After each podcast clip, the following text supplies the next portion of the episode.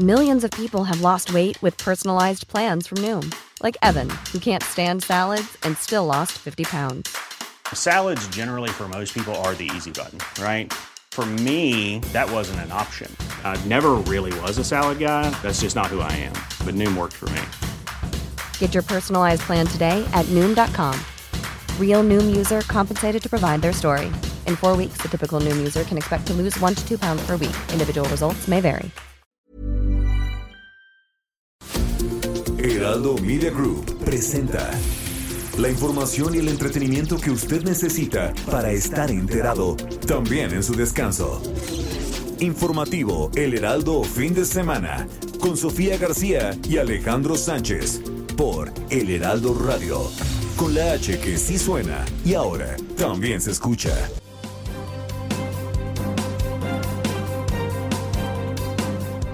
En México estoy convencido. Esto que estamos todavía padeciendo de violencia, esto tan lamentable de los asesinatos a periodistas y los asesinatos a los ciudadanos, pues tiene que ver con el modelo que impusieron desde hace cerca de 40 años, llamado neoliberalismo, que no es otra cosa más que neoporfirismo, pues todo nuestro apoyo a todos los periodistas, a este noble oficio que todos ustedes realizan. Eh, desde la ciudad lo que se requiere y pues obviamente nos duele esta situación y que se investigue hasta las últimas consecuencias cualquiera, eh, cualquiera de estos homicidios, pero en particular por lo que significa la libertad de expresión y el ejercicio periodístico, que haya la investigación. Prefieren proteger a un gobernador autoritario e incompetente antes de hacer prevalecer la justicia y defender a ciudadanas y ciudadanos inocentes. Queda claro que actúan como el viejo régimen. El Ejecutivo da órdenes y sus legisladores obedecen, que no hay diferencia entre los de antes y los de ahora, que la represión es sino de este, entre comillas, nuevo régimen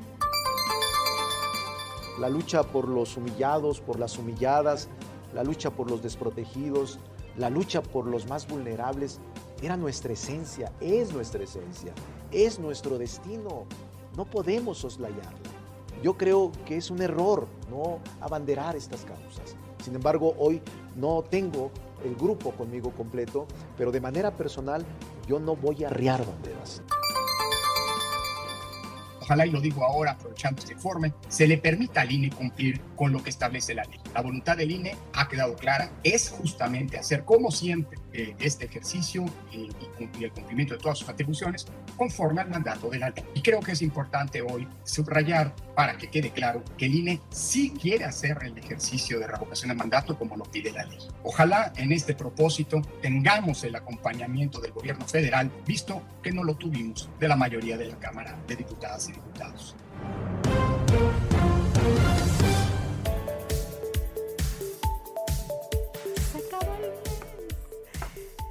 Son las 7 de la mañana ya con 3 minutos de este sábado 29 de enero. Ya se acabó el primer mes de este 2022. Qué rápido, ya son las 7 de la mañana con 3 minutos. Recuerde que, que vamos a estar aquí con usted hasta las 10 de la mañana en todas las frecuencias del Heraldo Radio a nivel nacional y más allá de las fronteras. Quédese con nosotros porque vamos a tener mucho que platicar, mucha información, muchas cosas que compartir con ustedes aquí en el informativo fin de semana. Yo soy Sofía García y me da mucho gusto saludarte, Alex Sánchez. ¿Cómo estás? Muy buenos días, Sofi. La noticia no descansa. Estamos aquí en este sabadito, arrancando el informativo de fin de semana desde Insurgente Sur, 1272 en la Torre Karashi para todo el país.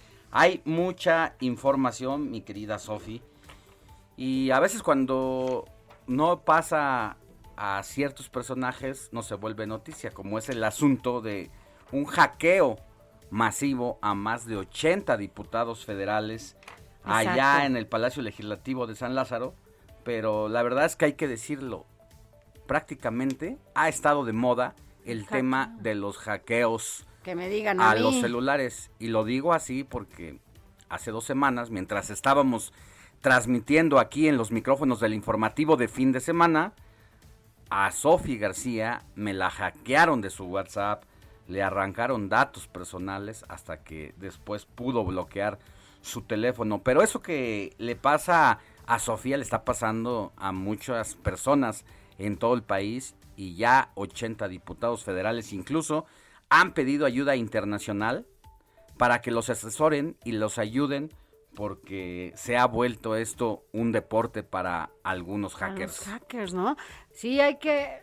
Después le vamos a explicar cómo justamente pude hacer este bloqueo, ya después lo hiciste tú, Alex, para proteger a por lo menos su, su WhatsApp y su Telegram, porque sí está, ahora resulta que esto es una, es una moda, los ciberataques a los celulares. Cuéntanos si a usted también le ha pasado. Pero como dices, Alex, la noticia no descansa y en este sábado 29 de enero arrancamos rápidamente con un resumen de noticias. Informativo El Heraldo Fin de Semana. Lo más importante en resumen. La Secretaría de Salud informó que hasta la noche de este viernes se sumaron 45.115 nuevos contagios de COVID-19 y 437 muertes a causa de esta enfermedad, con lo que el país llegó a un acumulado de 4.873.561 casos confirmados y 305.240 personas fallecidas. El presidente de la Comisión de Ciencia y Tecnología e Innovación de la Cámara de Diputados, Javier López Casarín, reveló que al menos 80 legisladores de todos los partidos han sido víctimas de ciberataques, por lo que presentará una iniciativa para crear la Agencia Nacional de Ciberseguridad. El secretario de Relaciones Exteriores, Marcelo Ebrard, confirmó que el gobierno de España otorgó ya su beneplácito para el nombramiento del exgobernador de Sinaloa, Kirin Ordaz como nuevo embajador de México en dicho país, por lo que ya fue turnado a la Secretaría de Gobernación para los efectos de ley. El presidente Andrés Manuel López Obrador retomó sus ataques contra el Instituto Nacional Electoral y criticó a su consejero presidente Lorenzo Córdoba por asistir a la reunión plenaria de los diputados del PAN y aseguró que el titular del órgano electoral debería ser una autoridad imparcial y cuidar las formas.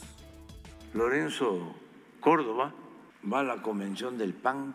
Imagínense, el director, coordinador, presidente del INE, encabezando el Congreso, la convención del PAN, de un partido, cuando debería ser una autoridad imparcial y cuidar las formas, porque la forma es fondo.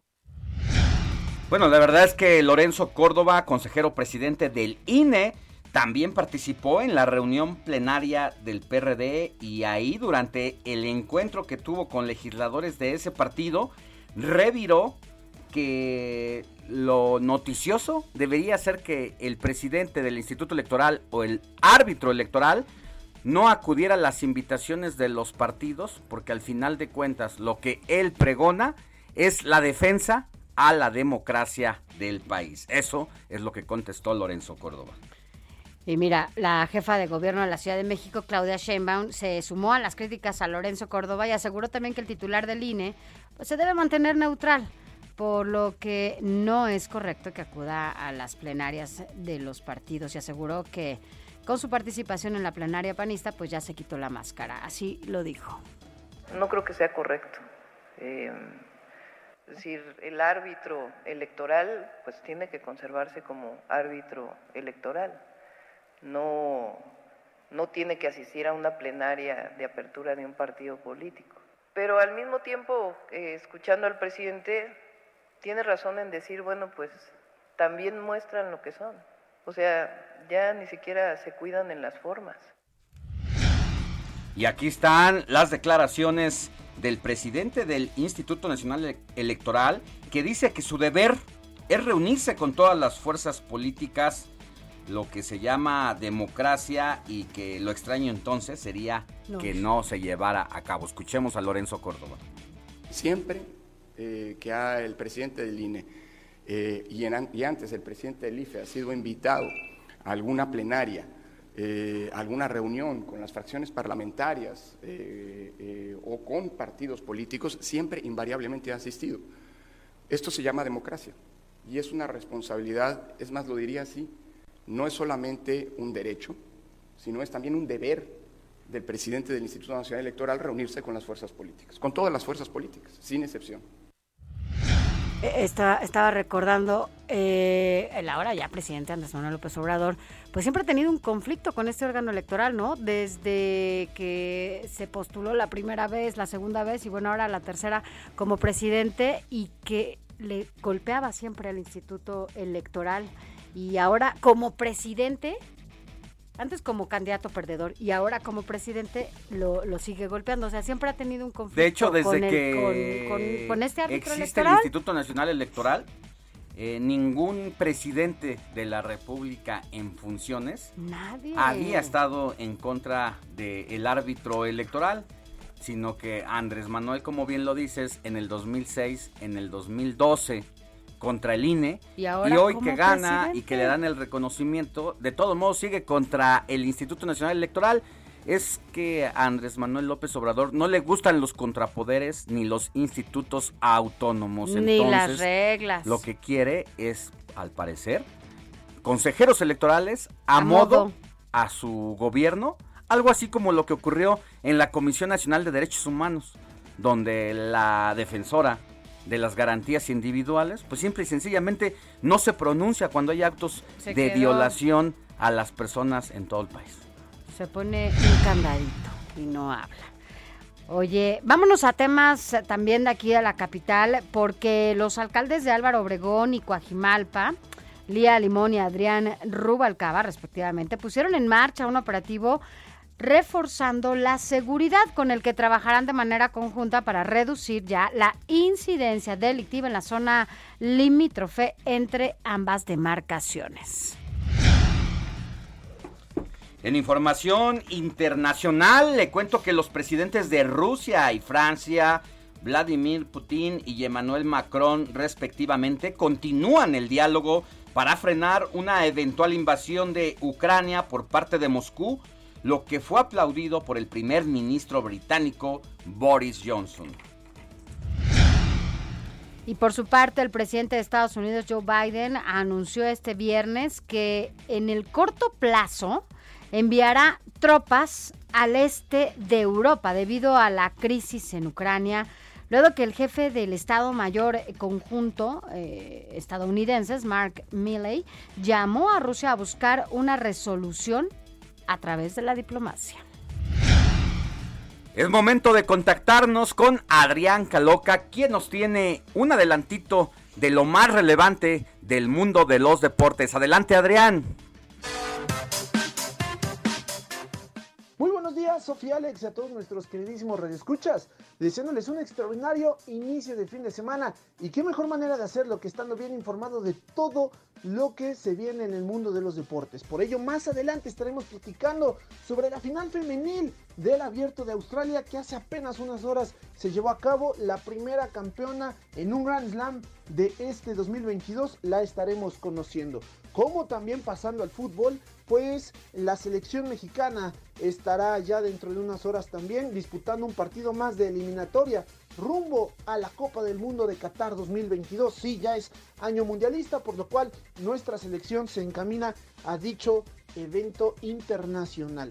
Y también pasando otro de los deportes, porque es completamente deportivo este fin de semana, hablemos de la NFL y los partidos de la final de conferencia. Ya es la antesala del Supertazón del famosísimo Super Bowl. Por eso aquí van a tener toda la información. Y como un día especial. También les tenemos un reportaje con una chica que es una prodigio en el automovilismo nacional e internacional. Les tenemos de todo, fútbol americano, automovilismo, fútbol, tenis Esto y mucho más, Alex y Sofi, lo vamos a tener más adelante.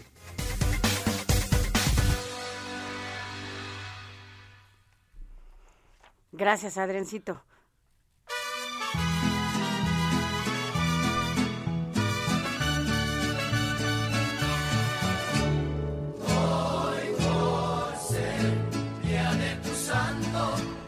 Mi Moni, ¿cómo estás? Muy buenos días. Hoy, ¿a buenos quién días, vamos a celebrar? Claro que sí, Sofi, Alex, qué gusto saludarlos esta mañana, amigos. Pues vamos a saludar a quien lleve por nombre Pedro, Pedro Nolasco. Fíjense que fue fundador de la Orden de la Bienaventurada Virgen María de la Merced, que nació en la región francesa de Aquitania. San Pedro Nolasco, escuchen bien, vivió uno de los momentos más arriesgados para los fieles, ya que durante su juventud los cristianos fueron perseguidos por los musulmanes, quienes los trataban como esclavos y los encarcelaban. Ante esta situación, este santo decidió actuar y empleó toda su fortuna en liberar a todos los prisioneros que pudo. En respuesta a este gesto de bondad, el santo Pedro Nolasco tuvo el honor de presenciar la aparición de la Virgen. Esto fue una noche en pleno verano que, según los escritos, la Madre de Cristo instó a Pedro a que fundara la comunidad de religiosos dedicados a conceder la libertad de estos presos cristianos y como impulsor de esta misión prometió ante el obispo de Barcelona tres votos, fíjense, castidad, pobreza y obediencia. Bueno, pues gracias, Quique, por fondear así tan bonito este santoral. Se escucha lindo, ¿no? Sí, sí tiene su lado bueno, sí tiene esa parte noble, esa parte sensible, Creativa. Moni, porque Sí. ya no sabes cómo es Kike, ¿no? Entonces, Sí, bueno, mira, un- hoy sí se es un bello. sensibilizó. Quique, Mi gracias. vida. Muy bien, bueno, pues le vamos a dar un abrazo después de conocer la historia de Pedro Nolasco, a Constancio, Juventino, Mauro, Valerio y Serrano. A todos ellos vamos a darles un abrazo, Sofi. Ningún nombre de mujer. No, Así es que como ¿qué siempre onda? ganan los hombres. Hoy 29. No, no, como siempre, mi Moni, hay que decir eso, ¿no?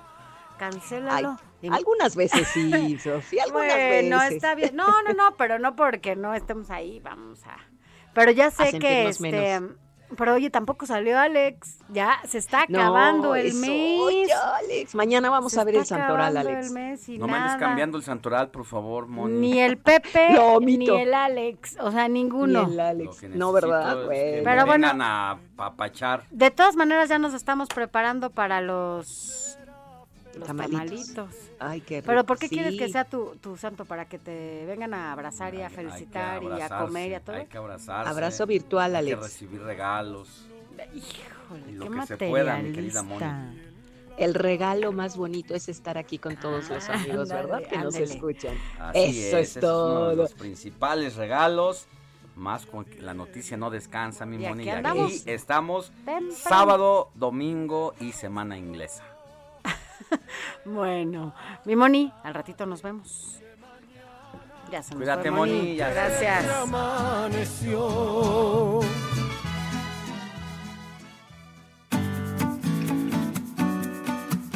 Escríbanos o mándenos un mensaje de voz al WhatsApp del informativo fin de semana 5591 63 5119.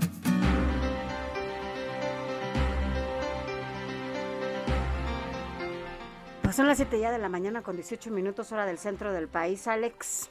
Así es, Sofi. La verdad es que tenemos muchos temas para el transcurso del informativo de fin de semana.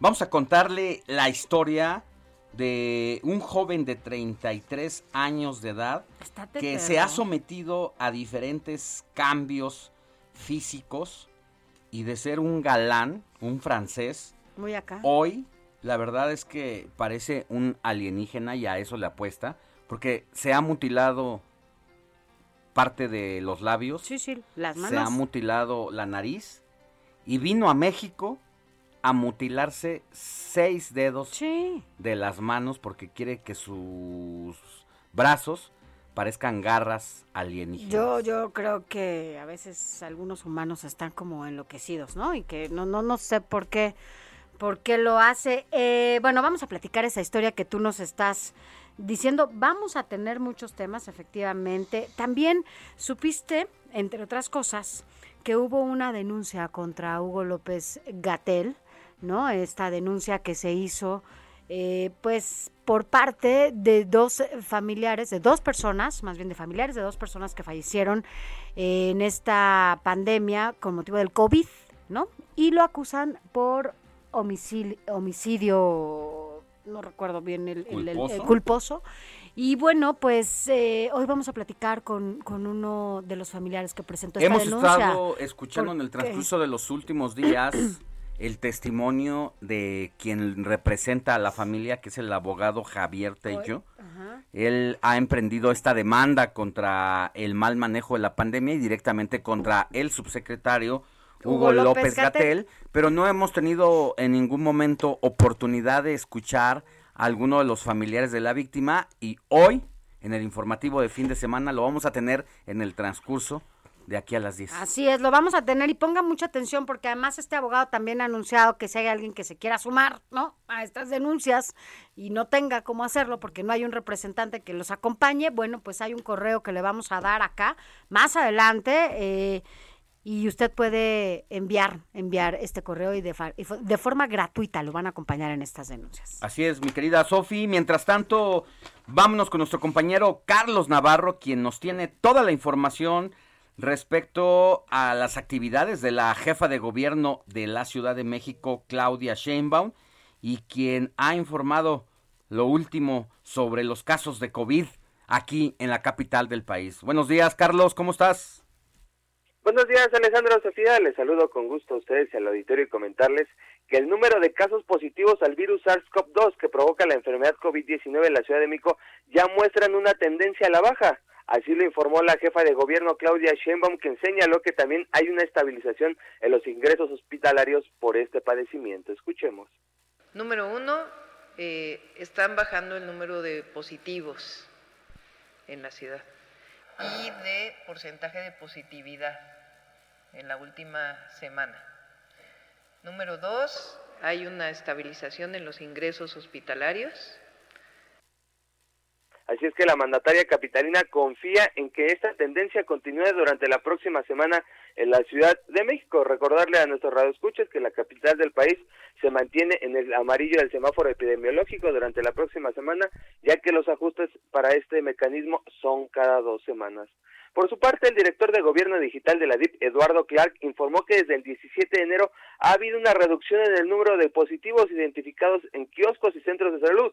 Incluso la positividad pasó de 39 a 31%, una muestra de la tendencia a la baja. Escuchemos y hemos observado en los últimos 10 días una reducción de 25% en el número de positivos identificados, una reducción bastante rápida. Pueden ver que el 17 de enero llegamos a un promedio de casi 8.000 positivos al día, identificando ese día de hecho más de 10.000 personas. Estamos ahora identificando ayer, por ejemplo, cerca de 5.500.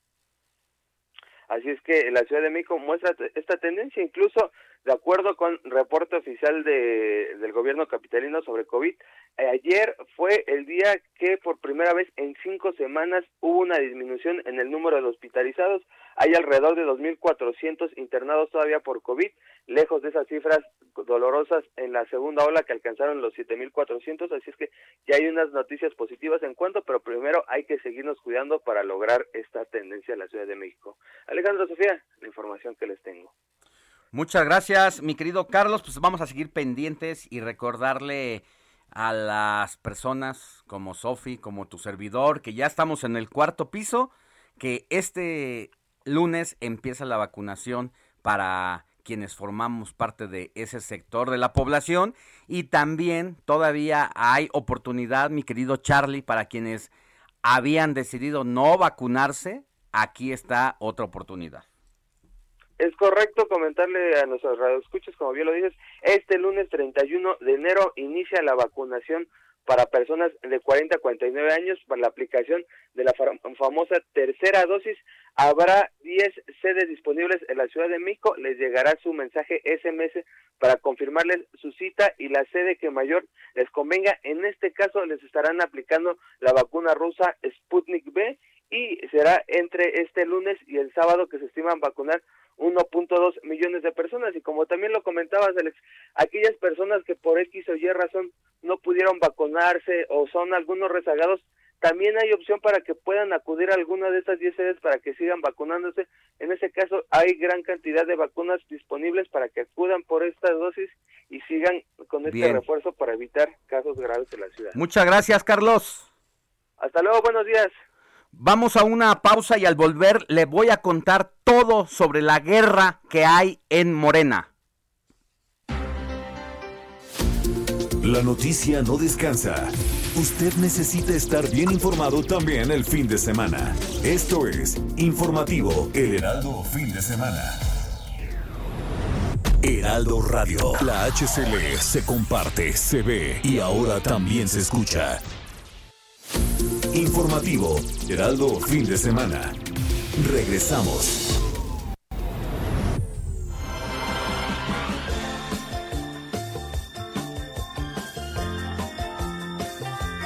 ¿Ya tienes tu pasaporte de museos de la Ciudad de México? Este surge con el propósito de reactivar la economía de los recintos ubicados en la capital del país y es con el fin de contribuir de algún modo a la reactivación de estos espacios en la Ciudad de México y fomentar las visitas. Nació entonces el proyecto Pasaporte 101, una iniciativa que surgió de la unión de la Alianza de Museos Autónomos y Mixtos con creación 101 AC. Para tramitarlo, debes ingresar a la página de Pasaportes 101 y llenar algunos datos personales como nombre, CURP, teléfono, edad y correo. El costo para la Ciudad de México y zona metropolitana es de 250 pesos con envío gratuito a un museo que esté en la lista y con cargo extra de envío a domicilio a los estados de Aguascalientes, Guanajuato, Hidalgo, Jalisco, Michoacán, Morelos, Puebla, Querétaro, San Luis Potosí, Tlaxcala y Zacatecas. El pasaporte es personal y tiene vigencia hasta el 31 de diciembre de 2022.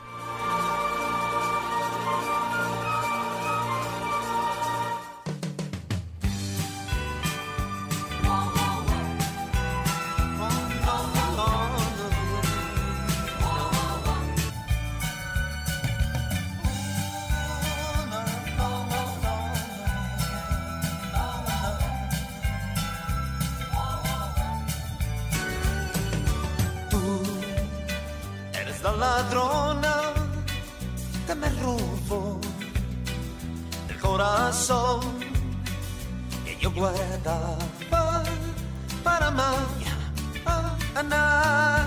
Tú, ¿por qué razón?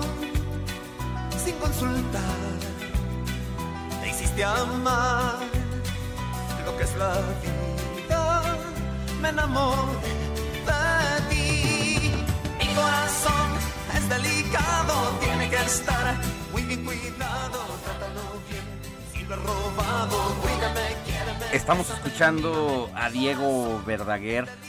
Ya sabe usted que ayer en la madrugada nos enterábamos sobre su lamentable deceso a consecuencia de COVID-19 que padecía desde el mes de diciembre. Su salud fue empeorando hasta que finalmente y lamentablemente pues tuvieron que reconocer el, deceso los familiares. La propia Amanda Miguel dio a conocer un mensaje en el que se despedía del amor de su vida, con quien se había casado hacía 47 años, toda una vida juntos. Mi querido Héctor Vieira, la verdad es que sí nos tomó por sorpresa, porque entrado en sus 70 años, Diego Verdaguer, la verdad es que con tenía un cuerpo envidiable para muchos de los hombres, y no se diga de 70 años, la verdad se veía bastante bien conservado.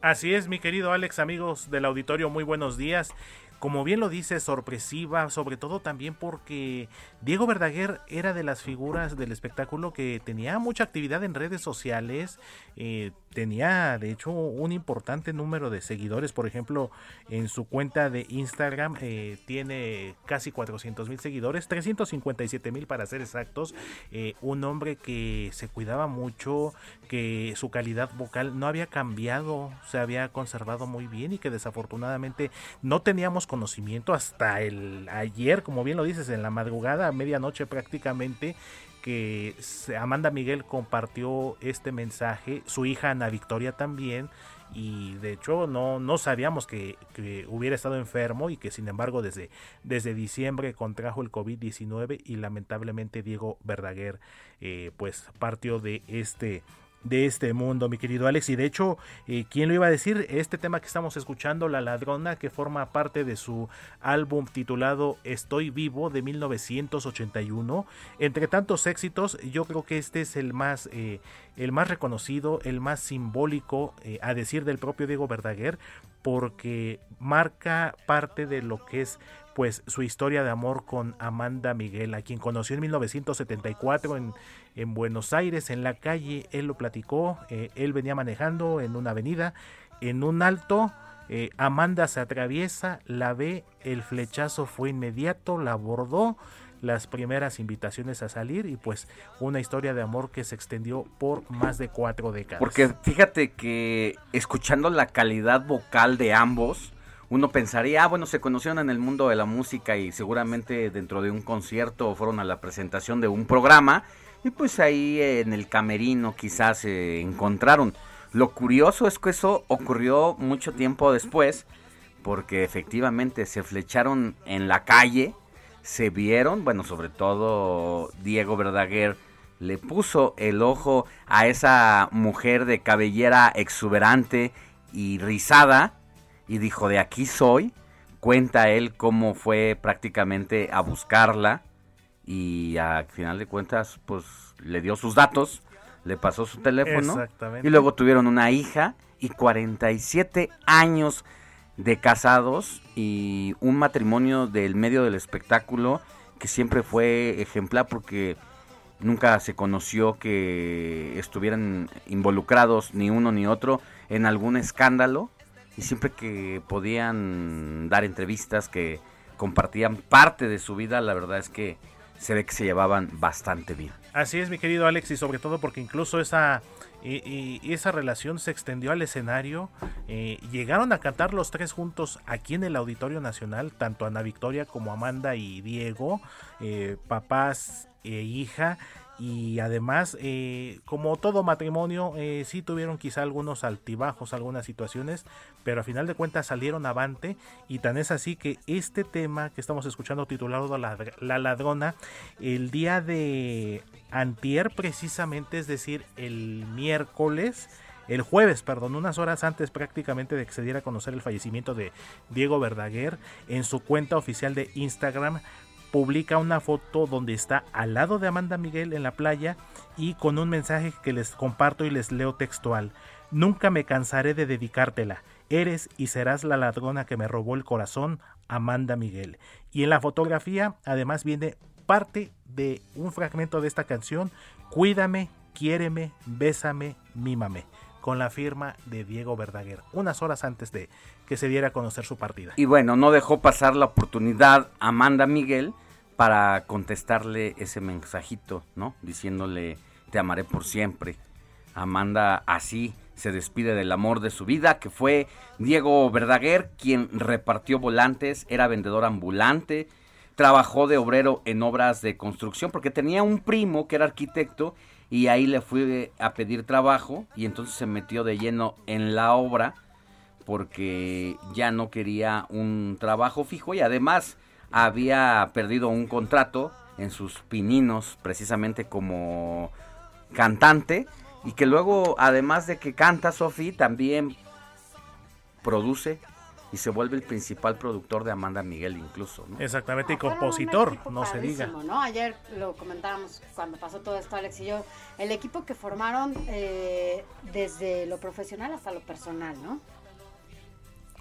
Así es, eh, mi querida Sofi, y con canciones icónicas, así como mencionamos esta de La Ladrona, que es compuesta para Amanda Miguel, eh, años después, o bueno, eh, un, poco, un poco después, hay otro tema titulado Es así mi amor, donde habla de un amor puro, un amor angelical, y es el tema que le dedicó a Ana Victoria, su hija, al momento de, de nacer.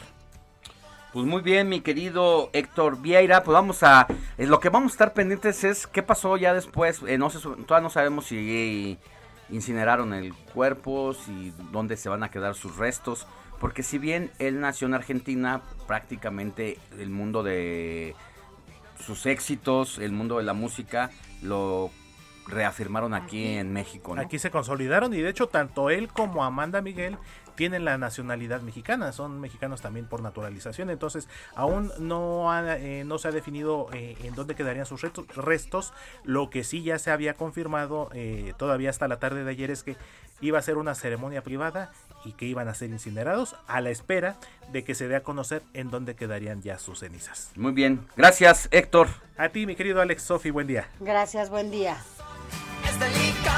tiene que estar muy Raimundo Sánchez. Periscopio. Mi querido Raimundo Sánchez, nuestro subdirector editorial acá en el Heraldo de México. ¿Cómo estás? Muy buenos días. Ya no te habíamos escuchado. Andabas un poquito ahí medio indispuesto, por llamarlo de alguna manera. ¿Cómo estás, mi Ray? Alex, ¿qué tal? Pues sí, en efecto, estamos de regreso después de, de algunas molestias con, las muelas. Pues, que, Oye, es que cuando, por eso cuando alguien te dice, eres como un dolor de muela, no, bueno, no, ya, entonces ya, mejor, mejor ya te alejas, ¿no? O sea, no, no, no quieres estar con nadie que parezca un dolor ah. de muelas. Pero bueno, ya estamos acá de vuelta, ya recuperados, este, y con toda la actitud para, pues para darle en estos sábados que están fresquecitos pero ricos, pues. Bien, mi querido Ray, oye, lo que está pasando en el Senado de la República es apenas la punta del iceberg de lo que estamos viviendo y vamos a vivir rumbo al 2024. No se diga, pues primero que nada, la guerra interna en Morena, ¿no? Así es, Alex, estamos viendo las primeras batallas de, pues, de esta guerra ya abierta eh, que se ha declarado dentro de Morena por parte de, pues, dos de los bandos que, disputan la candidatura presidencial de 2024. Eh, por un lado, pues están los afines a la jefa de gobierno Claudia Sheinbaum, que hasta ahorita es la supuesta favorita eh, presidencial, la corcholata favorita, como dicen por ahí, y por otro lado los seguidores del senador Ricardo Monreal, que se podría pensar que con lo que ha pasado, Alex, que perdió esta primera batalla con la pues ya prácticamente la desaparición de la de la comisión especial para investigar los abusos de autoridad en Veracruz que gobierna Cuitlagua García, acuérdate que la impulsó esta comisión y bueno, una rebelión interna de 31 eh, senadores de su bancada. De 60. Pues, o, sea, la mitad. La mitad más uno. La mitad más uno, pues obligaron ahí a, a tomar una, una pues una decisión de desaparecerla. ¿Qué iba a pasar? Eh, estos rebeldes habían convocado para una reunión eh, que se iba a celebrar ayer eh, para votar y, de, y eliminar prácticamente o, decir que no se formara esta comisión, eh, que hay que decirlo, pues tiene que ser un acuerdo de la Junta de Coordinación Política. Hay, un proceso legislativo.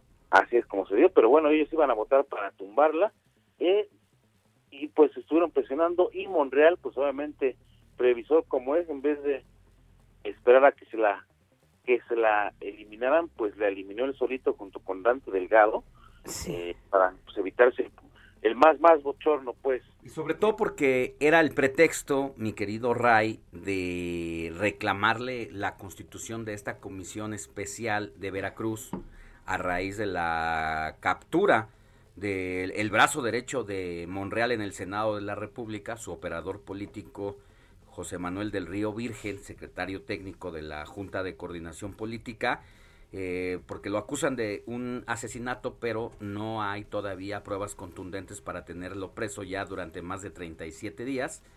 Y esta situación es la que detona en que se crea esta comisión, pero luego pues que se desaparezca porque Monreal, Monreal sabía perfectamente que era el pretexto para deponerlo del cargo de coordinador, ¿no? Así es, pero bueno, ese pretexto pues todavía, este, bueno, más bien ese objetivo creo que todavía no ha desaparecido. Sí, ya no es nuevo que lo hayan querido quitar de coordinador de la bancada, siempre ahí pues los el ala dura, que es obviamente la el ala identificada con la jefa de gobierno, hay que decirlo, este, pues anda de, pues como gotita de agua en la cabeza queriendo remover a Ricardo Monreal de la coordinación eh, de la bancada de diputados y en este caso pues el puntero de este golpe era César Cravioto y este personaje es interesante Alex sí. recuerda que César Cravioto fue comisionado para la reconstrucción en el gobierno de Claudia Sheinbaum el año pasado y bueno entró al, al Senado precisamente porque es suplente de la hora secretario de gobierno Martí Batres, quien, eh, y también recordar todas esta, estas batallas que ha habido entre el propio Martí y el propio Ricardo Monreal. Ya en otras ocasiones Martí había lanzado algunos bombazos precisamente a el coordinador en la Cámara de Diputados de Morena. No, incluso Martí Batres lo acusaba de ser un factor de división dentro de Morena, Ricardo Monreal, recordarás este pues ese pleito tuvieron porque no le permitió reelegirse dentro de la presidencia de la mesa directiva. Bueno, pues desde, desde entonces quieren remover a Monreal, pero eh, repito, estamos viendo las primeras batallas porque pues vienen más y Monreal, pues todos sabemos que no está atado de manos Alex Sofi y su estrategia no es confrontar directamente al grupo de la jefa de gobierno, eh, sino más bien apuntar directamente al corazón de Palacio Nacional y a los intereses Eso es lo que quiere ganar otra vez, ¿no? El corazón de Palacio Nacional. Así es. Y mira, vale la pena echarse un clavado al heraldo.com.mx eh, eh, donde Sofi escribe una columna el día de hoy bastante interesante y donde habla precisamente de toda esta guerra y estos misiles. Es que ahorita que estabas hablando de Cravioto, una justo platicaba con unos senadores esta, esta semana y justo en el momento, antes de que se diera a conocer de manera oficial ya la desaparición de la Comisión Especial para Veracruz, justo estaban reunidos ahí en la oficina de la presidenta de la mesa directiva de Olga Sánchez Cordero, tres diputados. Y uno, tres senadores, perdón, y uno de ellos era Cravioto, ¿no? En donde, bueno, pues estaban manifestándole a la exsecretaria de Gobernación, pues cuáles sus molestias en la manera en la que Ricardo Monreal siempre trabaja la agenda legislativa. ¿No? Para ellos en este grupo pues la manejan de manera unilateral y no hay un consenso ni un debate con la mayoría de la bancada y bueno pues esto ha generado incluso esta ruptura, esta bancada rota, ¿no? En dos, literal. Así es, pero mira, reitero, Monreal la estrategia va directamente a Palacio Nacional. ¿Por qué? Les mandé el mensaje ya, perdón, de que si le quitan la coordinación, las reformas que más interesan al presidente del observador, que son la eléctrica, la y la de la Guardia Nacional, eh, pues no van a pasar y simplemente no van a pasar porque él es y él se sabe factor de pues de cabildeo y de, pues, un operador efectivo para lograr los acuerdos con la oposición, con los votos que les faltan. Simplemente Moreno y Salas no tienen los votos necesarios, entonces les mandó decir que no van a pasar estas reformas. Además, les, les mandó decir que se rompería la unidad del bloque morenista en el Senado y su liderazgo crecería al ser visto como una víctima del sistema. Ojo, ya hizo un, va, un desmarque de pues de la forma de, de que lo, que lo, están tratando en la 4P. Y más allá de todo esto, el 5 de febrero sus fieles van a, realizar lo que le llaman la Convención Nacional de Morena, eh, ahí en el Monumento de la Revolución, piensan llenar esta plaza eh, para mostrar músculo y se van a pronunciar ahí, Sofieles, contra el método de las encuestas para definir el candidato presidencial. Esto, pues obviamente sabemos que es una, una frente abierta al presidente, quien pues él prácticamente ordenó a su partido mantener ese método con el que pues mágicamente siempre ganan los que dicen su, su dedito.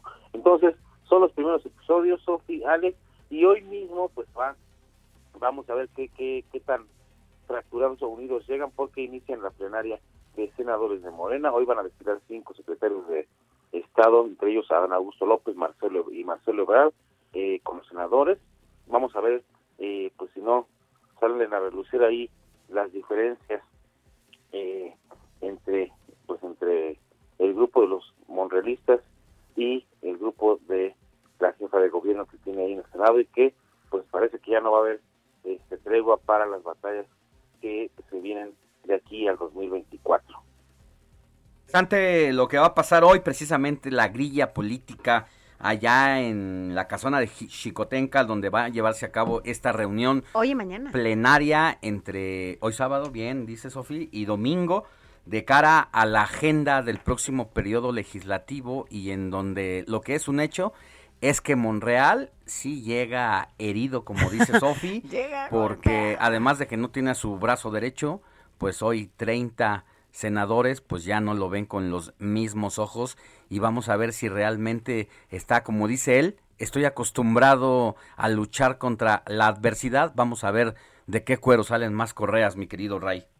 Así es, y más allá de quién gane esta, pues esta guerra, eh, los, los evidentes perdedores van a ser Morena, va a salir partido como sea, y por supuesto el presidente López Obrador, que pues este va a ver cómo su movimiento se va a ir perfeccionando. Claro, y, y, eso que les falta todavía un rato, ¿no? Para esta sucesión. Pero bueno, pues esto ya, ya veremos cómo se va descomponiendo esto en el transcurso. Y falta que se metan otros actores que también están por ahí. Marcelo Ebrard, igual anda muy, este, muy calladito, muy tranquilito, pero en su momento tendrá que, que mostrar su, su músculo y entrarle pues a esta guerra porque también quiere ser candidato presidencial. Muy bien, mi gracias, Ray. gracias mi querido Ray, un abrazo, buen sábado. Buen sábado.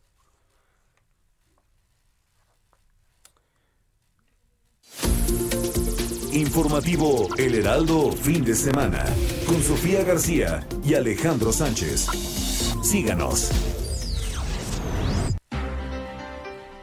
Mire, como parte de los compromisos hechos al inicio de su administración, la jefa de gobierno de la Ciudad de México, Claudia Sheinbaum, entregó dos unidades habitacionales rehabilitadas en Iztapalapa a 276 familias cuyas viviendas resultaron dañadas mm. en el sismo de 2017.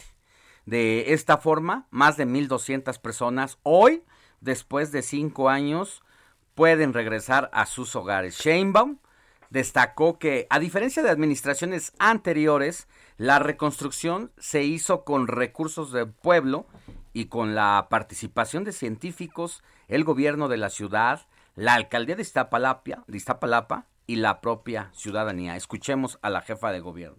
Nosotros llegamos, lo único que se ofrecieran créditos con un altísimo, con una altísima tasa de interés. Y los créditos eran para los que vivían en edificios, ni siquiera se había volteado a ver a las personas que vivían en viviendas unifamiliares y particularmente de Tláhuac, de Iztapalapa, de Xochimilco, de esta zona que fue la más dañada por el sismo de 2017. Y uno se pregunta, pues, ¿y entonces por qué no se apoyó? Primero porque había una visión completamente distinta. Era pues ahí la gente que resuelva su problema, eh, el gobierno, pues ahí están los créditos y a ver cómo se entiende. Pero segundo, no hay que olvidar todo el dinero que se robaron eh, en su momento.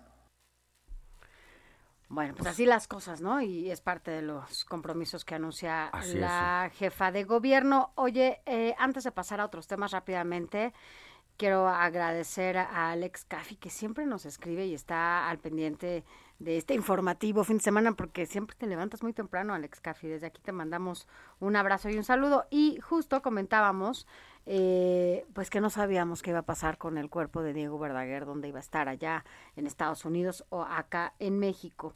Y nos comenta eh, que el cuerpo de Diego Verdaguer, por los protocolos estadounidenses, le será entregado a la familia en los próximos días y se sabe que va a ser incinerado y sus cenizas pues, traídas a México. Muchas gracias, Cafi. Siempre tienes toda la información de último minuto. Así que bueno, pues ya, ya le decimos, él finalmente, pues sus cenizas estarán acá, de este lado del país, en México.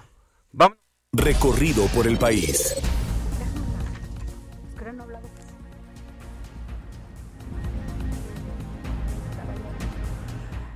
En este recorrido por el país vamos a empezar en Puebla porque, bueno, pues es uno de los estados en donde se está rompiendo de nuevo esta, este récord de contagios.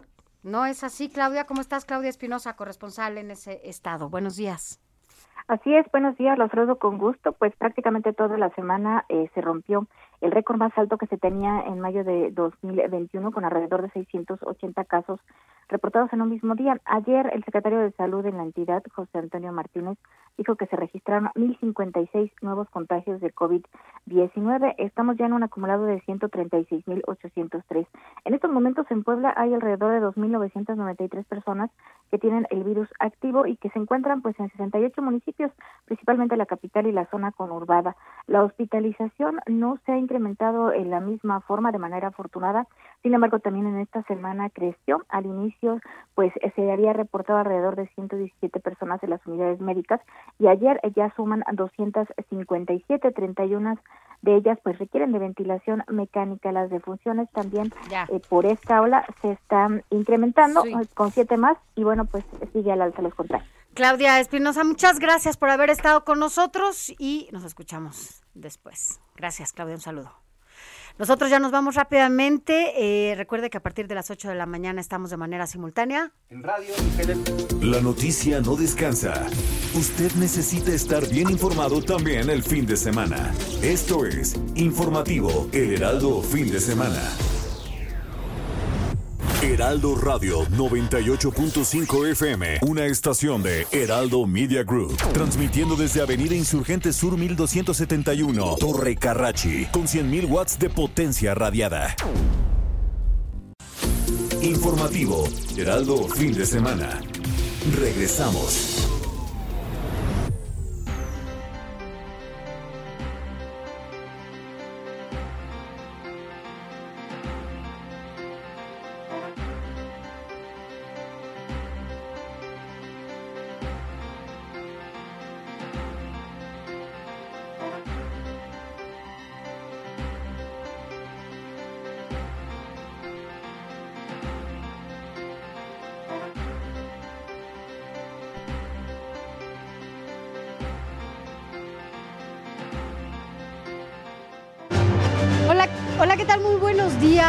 Gracias por estar con nosotros este sábado aquí en el informativo fin de semana y recuerde que vamos a estar aquí todos juntos hasta las 10 de la mañana. Así que quédese aquí porque nos puede estar también escuchando a través de todas las frecuencias del Heraldo Radio o bien a través de estas imágenes del Heraldo Televisión. Yo soy Sofía García. Alex Sánchez, ¿cómo estás? Muy buenos días. Sofía, muy buenos días. Gracias a todos los que nos escuchan desde las 7 de la mañana por las distintas frecuencias radiofónicas a lo largo y ancho del país y ahora estamos conectados de aquí hasta las 10 de la mañana para llevarle lo más relevante de la información, porque la noticia no descansa y así empezamos con la información.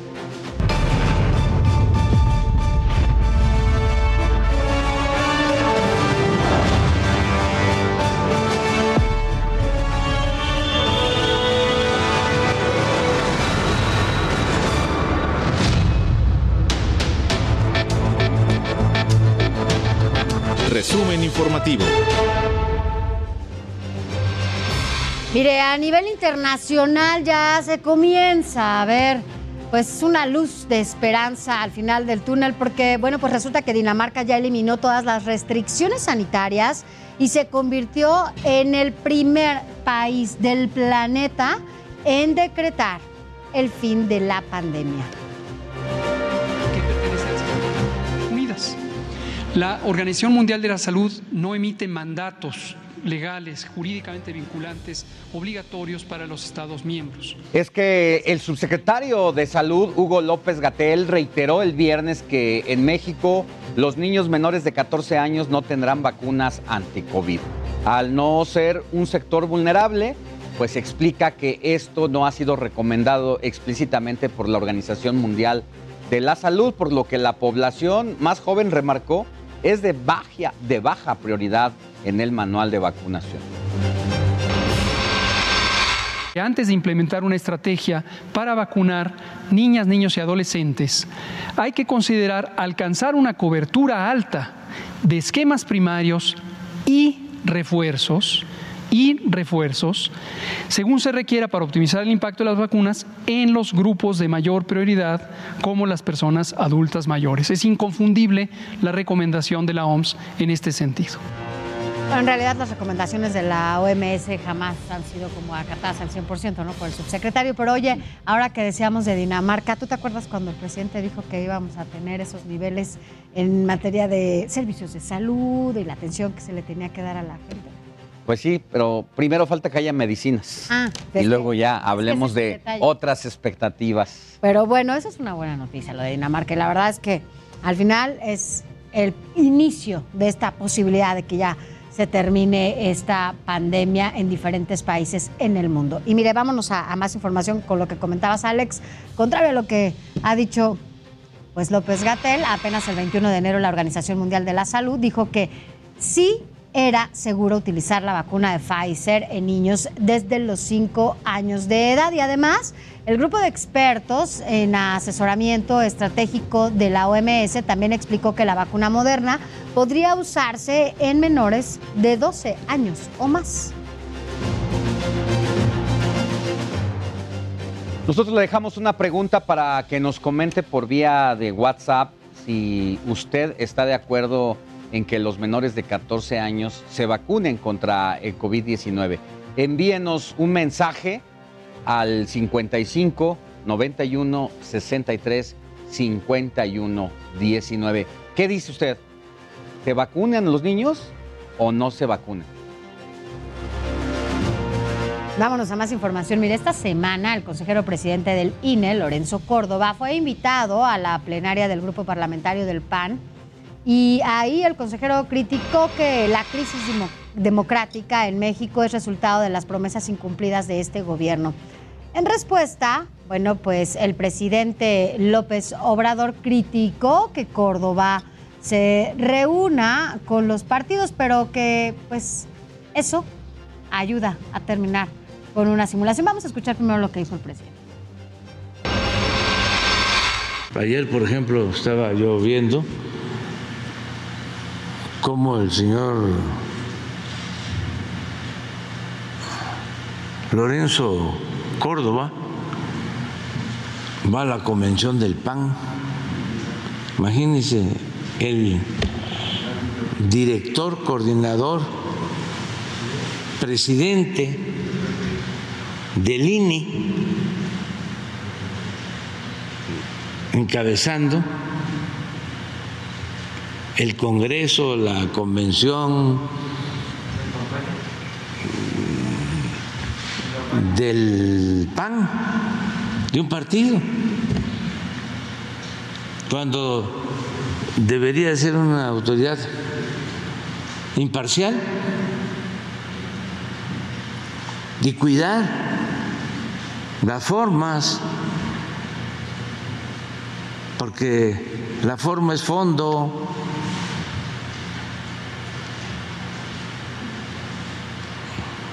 Pero no.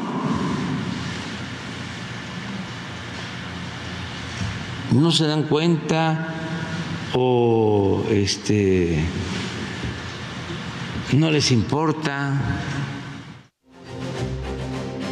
Y bueno, además de haber participado en la reunión plenaria del PAN, ahora desde la reunión plenaria del PRD, a la que también fue invitado el consejero, este respondió a lo dicho por el mandatario. Como árbitro electoral, dijo, tiene la obligación de dialogar con los partidos políticos. noticia sería que el presidente del Instituto Nacional Electoral se, rehúsa a reunirse con los partidos políticos eh, y no acude a las invitaciones que se le han hecho a las eh, plenarias en donde se discute en ambas cámaras del Poder Legislativo pues los destinos de la nación. Malo sería que esto no ocurriera. Bueno, pues ahí está y falta que también Morena pues, le haga la invitación al consejero presidente para que no se quejen desde Palacio Nacional de que por qué no va con ellos. Pues invítenlo para que también pueda dialogar con la ah, fuerza del partido en el poder. Se vale que lo inviten también.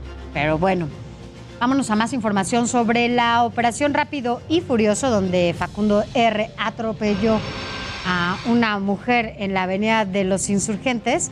El presidente de la República confirmó que la investigación sigue abierta. La aclaración eh, pues guarda pertinencia por la detención que le informamos justamente de Facundo Rosas, funcionario ligado a Genaro García Luna. Y bueno, pues hoy eh, García Luna preso en Estados Unidos. Y presuntamente en ese grupo participó este señor, junto con otros. Eso es lo que puedo comentar. Se está viendo en Estados Unidos, la Fiscalía de México envió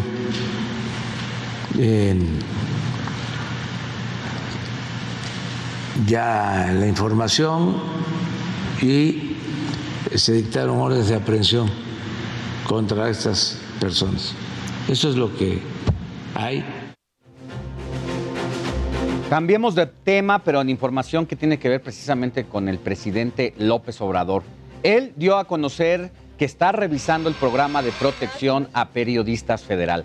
Adelantó que hablará con autoridades estatales y municipales para mejorar este plan de apoyo a defensores de derechos humanos y comunicadores. Incluso enfatizó que gracias a este programa ya pudieron salvarle la vida a un colega periodista. Y todo esto ocurre luego de que en el arranque del año, tan solo en enero, tres periodistas, todos allá en Tijuana, han sido asesinados.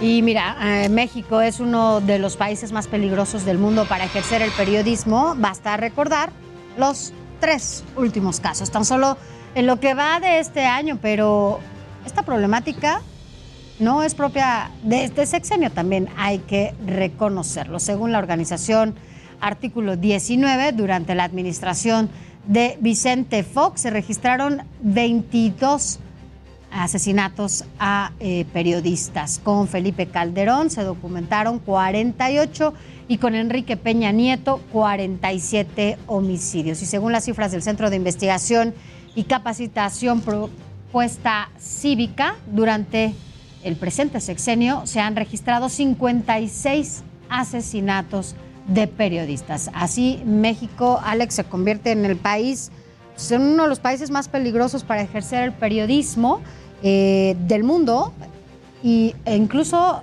sobre países que están en guerra, ¿sabes? No, y llama muchísimo la atención estos datos donde más de 50 y tantos periodistas, 56, están siendo ejecutados en lo que va de este sexenio y a este ritmo en el que vamos, ojalá no ocurra así, pero estamos ante un caso de gravedad porque, mira, 56 asesinatos y apenas estamos empezando el cuarto año, 47 asesinados con Peña, 48 con Felipe y con Vicente Fox, 22 asesinatos donde ocurre el primer caso de un periodista que habría sido levantado por un cártel. Alfredo eh, se llama nuestro colega del periódico El Imparcial, que nunca más se supo de él, Alfredo Jiménez, y ahí inició esta grave crisis de ejercicio periodístico. Y la verdad, uno de los casos también que llama la atención y que ha sido muy criticable es que en este contexto el presidente López Obrador todas las mañanas ataque a la prensa. Es que ese es el punto, o sea, porque al final tampoco hay eh, un discurso en el que justamente limite que se, haya agresiones hacia los medios de comunicación. Al contrario, el discurso en el que hay confrontación directa desde el inicio, ¿no? Eh, de las mañanas, pues, es a partir de esta sección en las mañaneras de la llamada quién es quién y ahí el cuestionamiento solo por cuestionar eh, los casos eh, que, o las investigaciones que se dan a conocer de corrupción o de otros temas en los medios de comunicación son pues tachados y descalificados por el presidente. Pero, pero más allá de eso, Alex, también hay que decirlo, al final el periodismo es esta transmisión de información para la ciudadanía, para la sociedad, para que estén informados, para que, bueno, pues haya esta posibilidad de que sepan qué está pasando, ¿no? Y el hecho de asesinar a los periodistas, pues también es callar esa voz que da a conocer esta información, que sin duda es importante siempre para la sociedad, para un país y para cualquier... Mira, es que abusando de la popularidad que tiene el presidente de la República, que la verdad está bien calificado, hay que decirlo, eh, se utiliza la mañanera para eh, precisamente descalificar a todas las, eh, las personas, a todos los periodistas. Fue el caso del el periodista Julio Astillero, quien había documentado un caso en San Luis Potosí sobre un área de reserva ecológica que estaban eh, pues depredando y que se iba a construir un centro comercial ahí. Se dijo en la mañanera que era una mentira y después se documentó, que bueno, ya se había documentado, pero se terminó de documentar que lo que estaba diciendo el periodista era acertado. Entonces, Presidencia no rectificó, no se disculpó con el periodista a quien le puso el dedo y bueno, le llovieron las redes sociales encima de los seguidores de la 4T. Y además, hay también que decirlo, ¿cuáles han sido estas investigaciones que han puesto el dedo en la llaga, incluso con algunos funcionarios que hoy están en la cárcel, ¿no? Que se han dado a conocer a través de los medios de comunicación.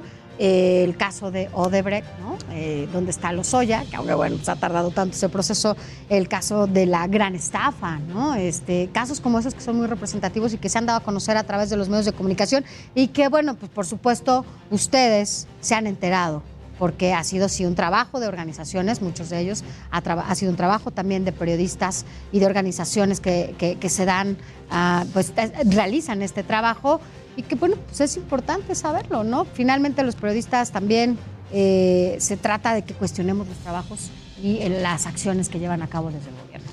Así es, Sofía. Bueno, el caso más reciente fue el de Lourdes Maldonado, asesinada el domingo pasado en Tijuana, Baja California. La periodista fue agredida a balazos cuando llegó a su domicilio.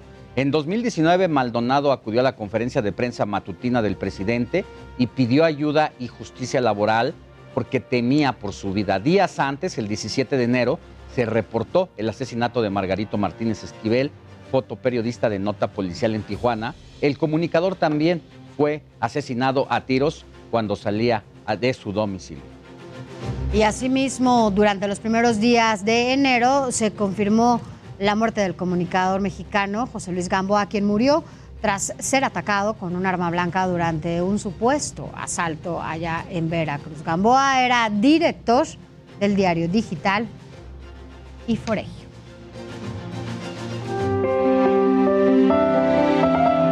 COVID-19 es momento de revisar el avance, el avance, del COVID en México. Según el reporte de la Secretaría de Salud, durante las últimas 24 horas se registraron más de 45 mil nuevos contagios y a su vez se reportaron 437 defunciones para un total de 305 mil víctimas mortales en lo que va de la pandemia. En tanto, Claudia Sheinbaum, la jefa de gobierno capitalino, afirmó que ya se puede hablar de una estabilización en ingresos hospitalarios. Sheinbaum también celebró que esta semana se haya roto el récord de aplicación de vacunas. En ocho días fueron más de un millón de personas vacunadas. También se anunció que la próxima semana se van a aplicar dosis de refuerzos. Atención a todas las personas que ya estamos en el cuarto piso, es decir, de 40 años en adelante a los 49, porque la vacuna que se va a aplicar, vamos a ver cómo nos va con esta Sputnik 5, el lunes 31 de enero, anótelo bien, van a empezar las personas a desfilar ahí con el apellido que empiece con la A y la B. El martes, primero de febrero, será la letra C, a la letra F. El miércoles la letra G. A la letra J. El jueves toca a quienes lleven por apellido con la letra K de kilo a la ñ. Y el viernes toca el, el turno de la O a la R. Y el sábado, ahí me toca, ahí me anotó, La S estaremos eh, pues yendo el 5 de febrero, sábado, a ver cómo nos va con esta vacuna de la S de Sánchez y la S, pues ahí estaremos. A Sofi te toca El miércoles. la G el miércoles, ahí estaremos. Sí, ahí estaremos. Bueno, pues, a ver, es que a ti te tocó la Pfizer, ¿no? A ti te tocaron las dos dosis de Pfizer. La verdad es que me fue muy bien, o sea, no tuve me ningún síntoma. A ti te, noqueó la, tiró, me tiró. la AstraZeneca. Le dicen tumbó. Astra. Astra, AstraZeneca, dicen Cínica. algunos.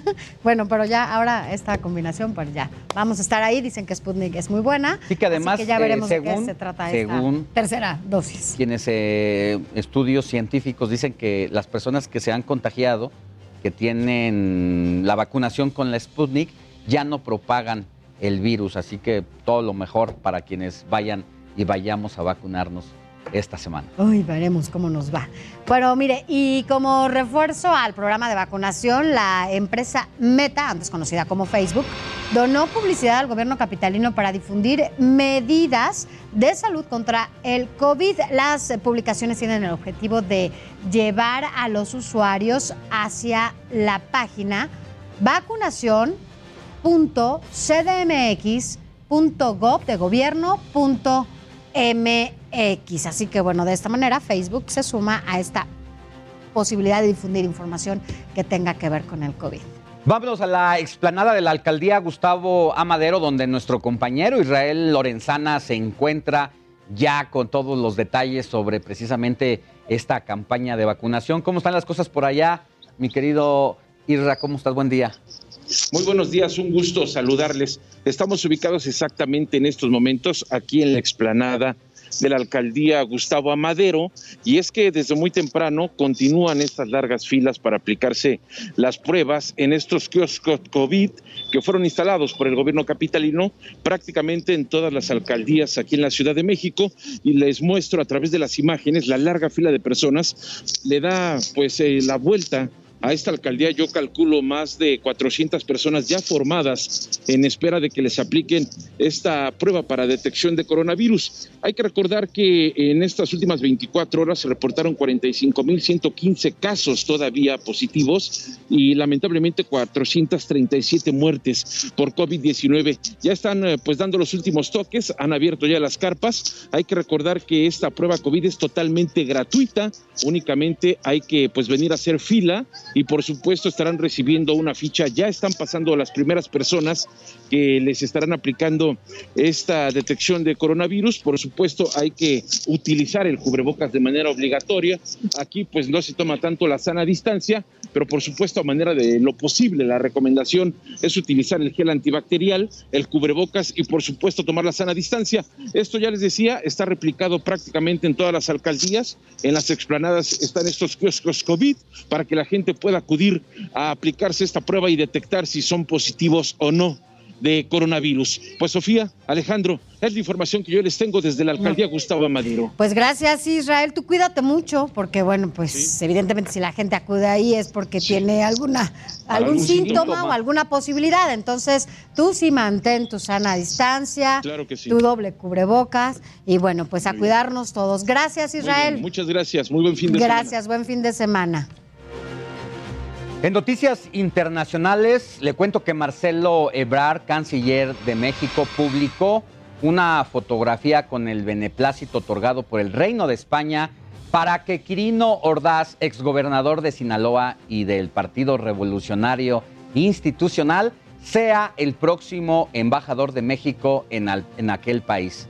Este documento ya ha sido turnado a la Secretaría de Gobernación para seguir el trámite necesario que pide la ley y así, así se da esta designación a pesar de todas las polémicas que generó que un priista forme parte del cuerpo diplomático del presidente Andrés Manuel López Obrador. Oye, y además, ¿te acuerdas su presidente? Bueno, el presidente del PRI justo dijo que pues no aceptara, porque de aceptar pues lo iban a expulsar. Entonces, bueno, pues yo creo que ya sabe Quirino que ya no tiene partido, no por lo menos después de lo que dijo el presidente del PRI. Vámonos ahora hasta Honduras, porque allá Xiomara Castro, de 62 años de edad, se convirtió en la primera mujer en tomar la presidencia de ese país. Cerca de 29 mil personas estuvieron presentes en la protesta y así como presidentes y embajadores de otros eh, países. También estuvo ahí el canciller Marcelo Ebrard, eh, que acude a nombre del presidente de la República, Andrés Manuel López Obrador.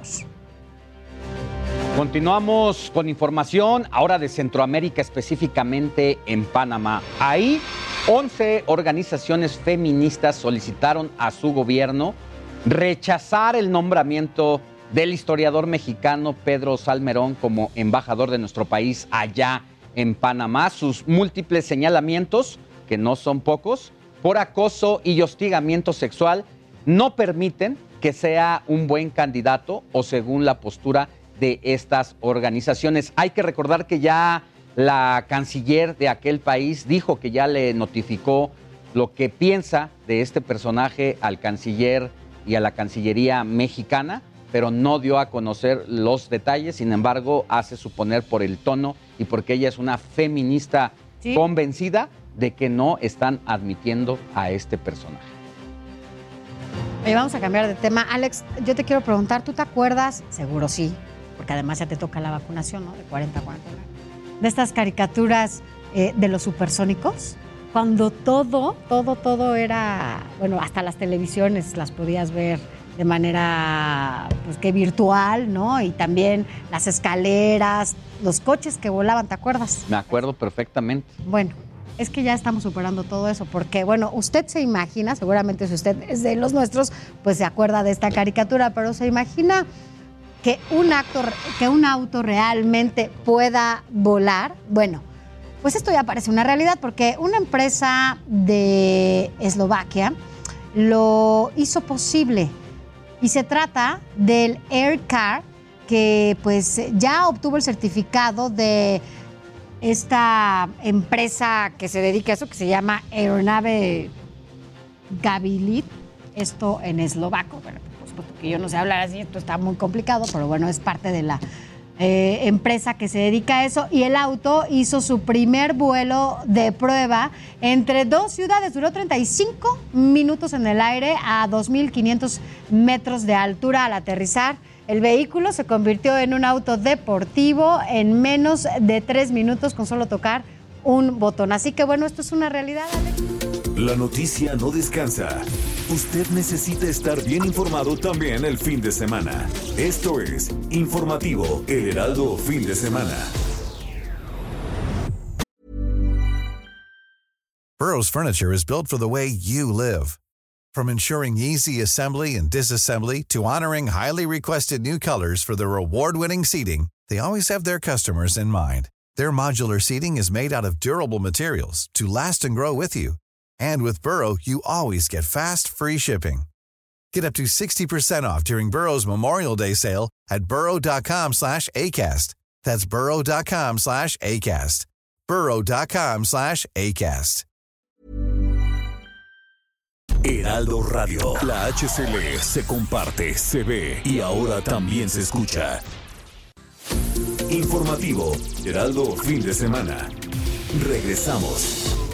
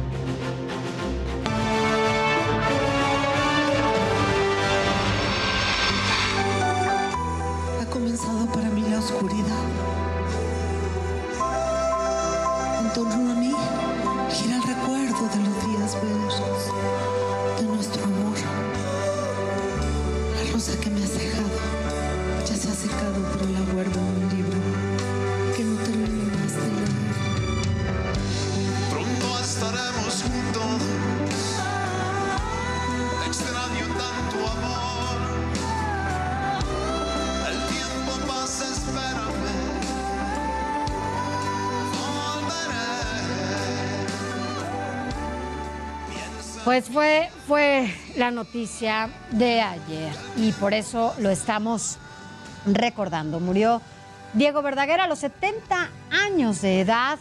Esto debido a complicaciones de COVID-19. Se le detectó este virus a finales del año pasado y bueno, pues tuvo que ser hospitalizado. Su nombre verdadero, ¿sabe cuál era? Es Miguel Atilio Bocadoro Hernández. Él nació en Buenos Aires en abril de 1951 y comenzó su carrera a los 17 años, muy joven.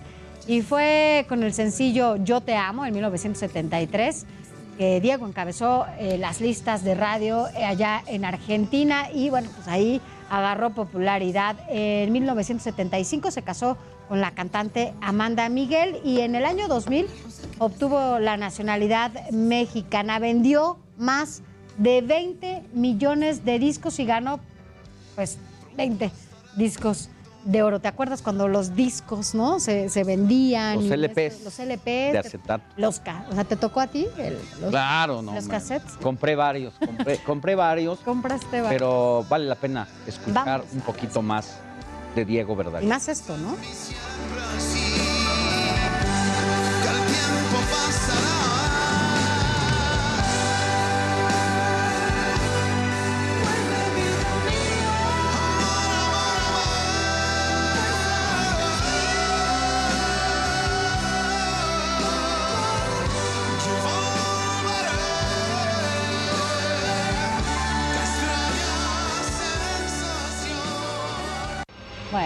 Sí descanse en paz Diego Verdaguer, quien falleció en su casa de Los Ángeles, California, y que será cremado y después sus cenizas, nos decía Alex Caffi, que eh, serán devueltas a la Ciudad de México. Vámonos con más información, son las 8 de la mañana con 33 minutos. Gracias por continuar con nosotros. Le recordamos la pregunta para que nos comente vía WhatsApp. ¿Está usted de acuerdo con que los menores de 14 años se vacunen contra el COVID-19? Escríbanos al 55 91 63 51 19. Vámonos a más información. Mira, Javier eh, Coello Trejo, el abogado que encabeza la denuncia contra Hugo López Gatel, esto por homicidio, por omisión, hizo un llamado a, a todas aquellas personas interesadas en sumarse a la demanda en contra del subsecretario de Salud. Esto será de manera gratuita. Para ello, bueno, pues el exfiscal de Hierro pone a disposición de quienes eh, pudieran sentirse afectados este correo que le vamos a decir y es J de Julio, C de casa, T de Tello. Es jct arroba coellotrejo.com para que si usted quiere escribirle, ya sabe que esta, pues esto será de manera gratuita. Y precisamente sobre este tema, el presidente de México abordó en su mañanera de ayer esta, pues una expresión dando su respaldo al subsecretario de Salud Hugo López Gatel, a quien ha calificado como una eminencia científica eh, y dice que es injusta esta investigación que se ordenó en contra de él por el delito de homicidio por omisión derivado del pésimo manejo de la pandemia. No solo es una injusticia, sino es una actuación de mala fe, mm, diría de odio. Eh, no se toma en cuenta que los servicios prestados a la sociedad por el doctor Hugo López Gatel han sido excepcionales.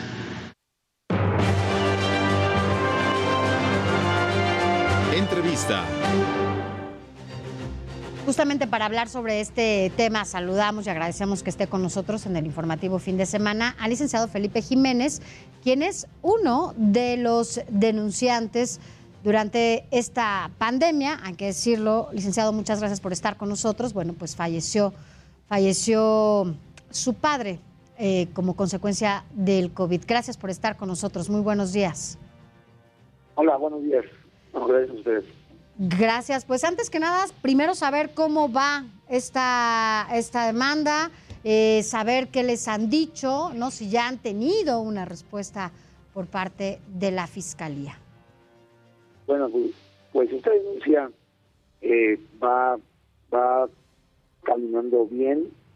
Eh, ya tuvimos respuesta por parte de la Fiscalía, tenemos una, una, un citatorio que nos hicieron llegar para comparecer el día 4 de, de febrero y poder aportar todos nuestros datos de, datos de prueba.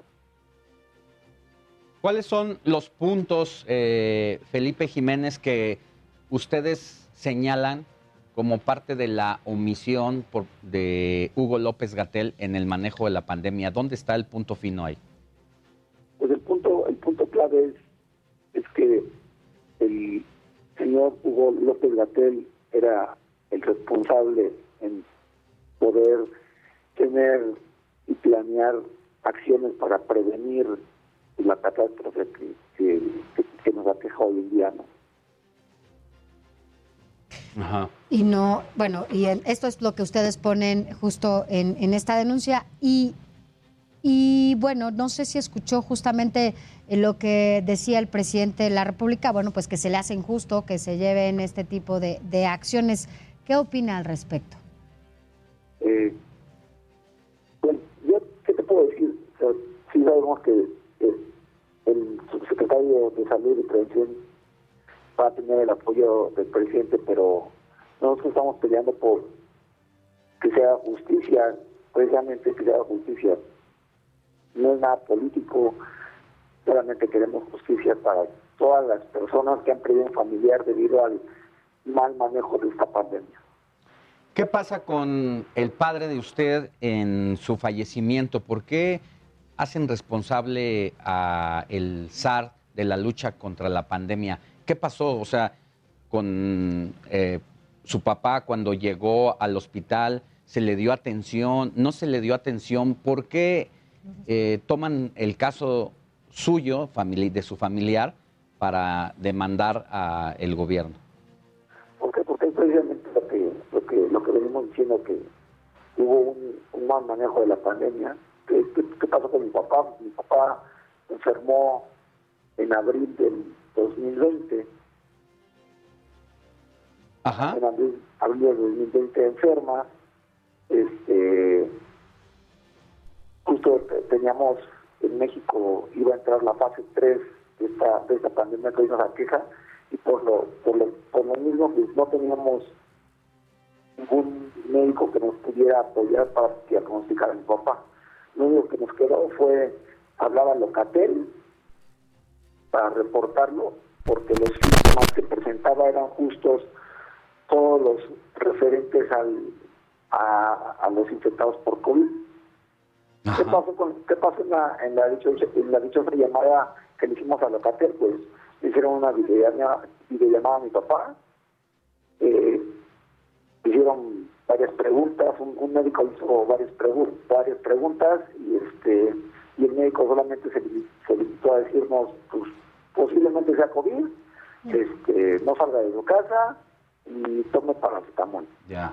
Va, va a llegar gente de la Secretaría de Salud de Ciudad de México a hacerle una prueba diagnóstica y este eso al otro día llegaron.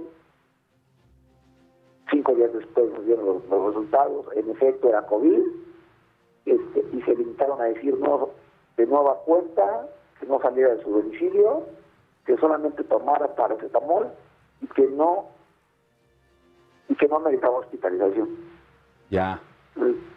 Y por último derivado de esto siguió agravando su salud.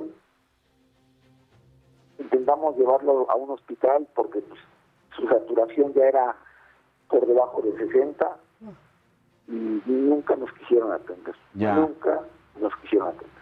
En el acta de defunción de su padre, eh, ¿cómo se le declara la muerte? Como posible, posible COVID. Posible. Ya. O sea, eh, ni siquiera como, como, como. Nunca le hicieron la prueba. de muerte.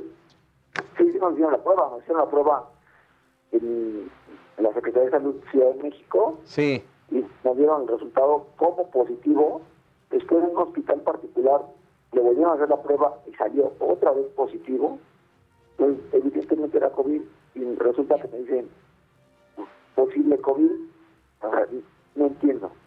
Eh, el licenciado Felipe Jiménez, denunciante eh, contra Hugo López Gatel. Eh, ¿Se han sumado más personas a esta, a esta denuncia? ¿Sabes si hay más gente que ha enviado? Porque entiendo que dieron un correo, eh, pero ya hay más personas. Es- esa parte la, la lleva otro compañero del despacho. Este, no, no sé Ah, ok. cuántas, cuántos se han sumado, pero sí hemos hecho el llamado de que se sumen a la, a la denuncia quienes hayan sido afectados por el COVID, hayan tenido un familiar derivado de, de inconsistencias en el manejo de sus, de sus enfermos. Sí. Pues nosotros vamos a seguir eh, pues todo el proceso, ¿no? Eh, que ustedes están llevando a cabo hasta su conclusión y, bueno pues aquí estamos y cualquier cosa estos espacios están abiertos. Gracias, licenciado Felipe Jiménez, quien es denunciante justamente en contra de Hugo López Gatel. Buenos días. Hasta luego. Vamos a cambiar de información. El hijo de Cristiano Ronaldo sorprendió al utilizar la playera. ¿Sabe de qué selección? De la mexicana. Esto se pudo ver en el estreno de la serie Soy Georgina, quien es la esposa de Cristiano Ronaldo. Ese fragmento se pudo ver durante el tercer episodio de la serie titulado Familia, Viajes y Trabajo.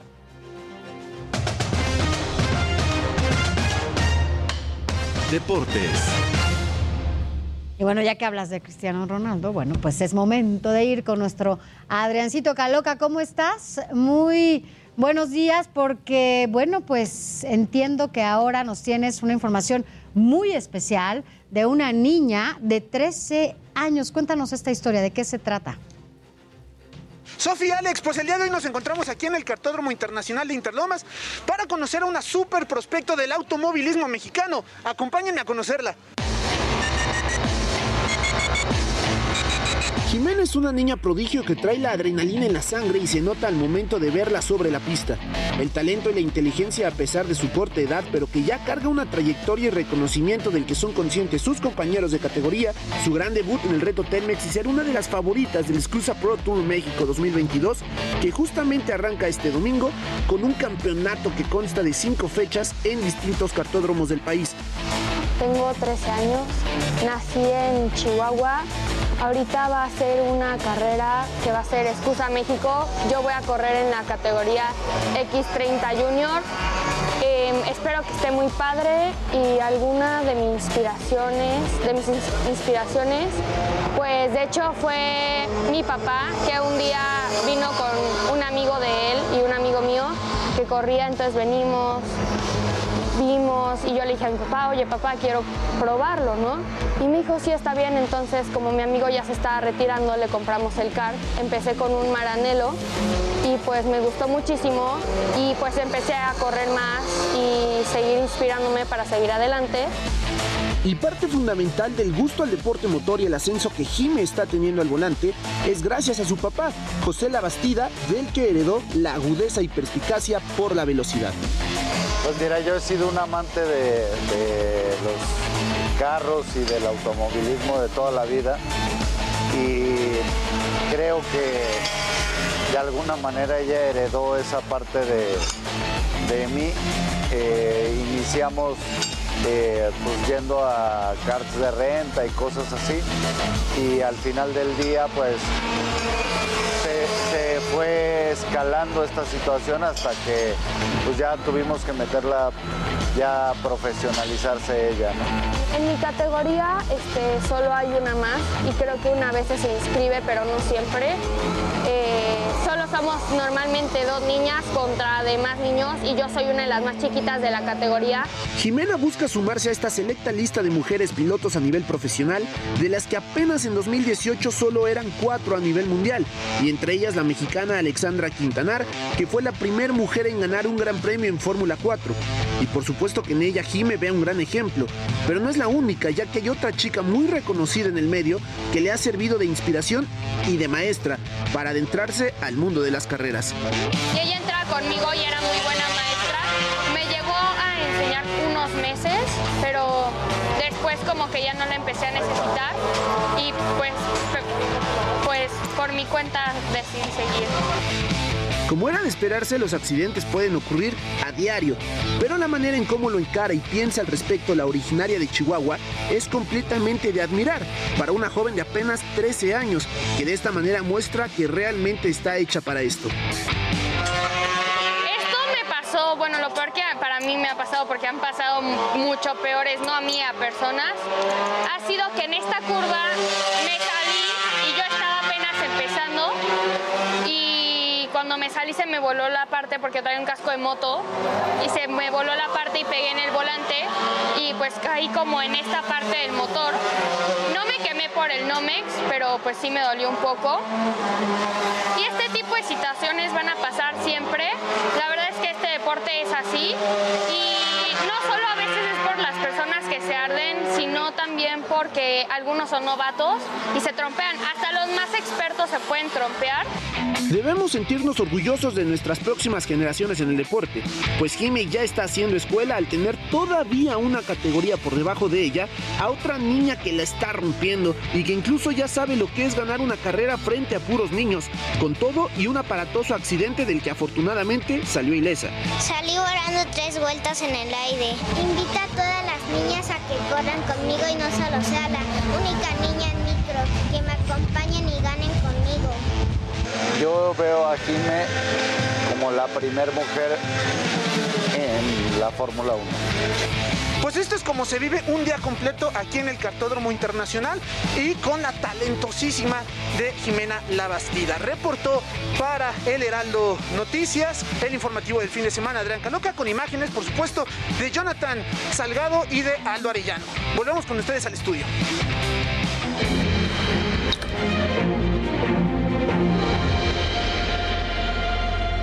Es momento de ruta 2022. Y mire, el INE informó que en las elecciones del próximo 5 de junio se hará una prueba piloto de voto electrónico, esto en Aguascalientes y también en Tamaulipas. Colocaron 50 urnas, colocarán 50 urnas electrónicas en cada uno de estos dos estados.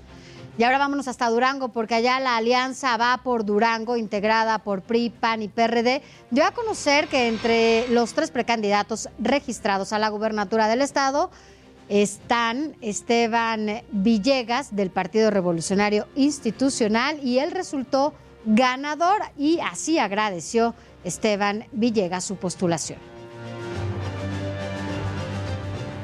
Y la exdiputada local Leslie Hendricks Rubio, hija del exgobernador de Quintana Roo, Joaquín Hendricks Díaz, se registró ya como precandidata del PRI a la gubernatura del estado, en la que el partido competirá solo y no en alianza con el PAN y el PRD como anticipó desde diciembre del año pasado. Luego de registrarse, Hendricks Rubio dijo que pues quiere ser la candidata del PRI porque así lo dijo ella en sus palabras, cree en, sus propias fuerzas y sabe de los alcances de sus estructuras en los sectores y organizaciones, así lo dijo ella.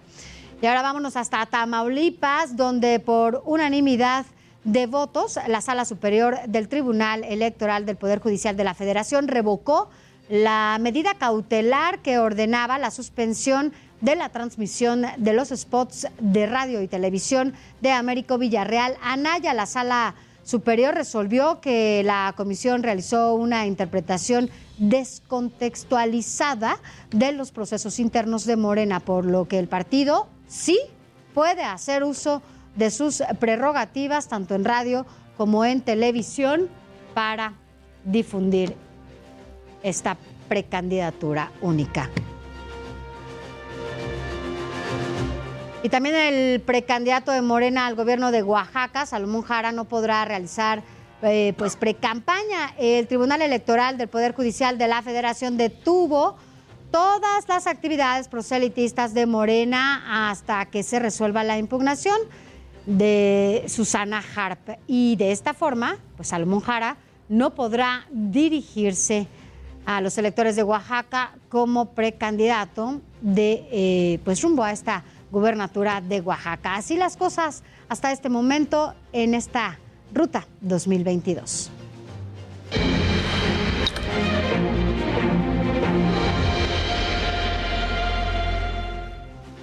Es momento de ir con Melisa Moreno, quien nos tiene la agenda cultural de la semana. Bienvenidos a la Agenda Cultural del Heraldo de México. Yo soy Melissa Moreno, editora de artes, y esto es lo más relevante que tengo para ti esta semana.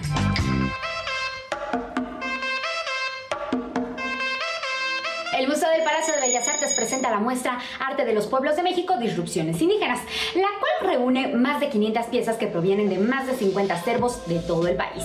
La muestra, que reúne obras de 45 pueblos originarios de México, busca hacer un reconocimiento a la cualidad e independencia estética de la producción de dichos pueblos, pero también una introspección a la diversidad de las mismas, desde lo histórico contemporáneo.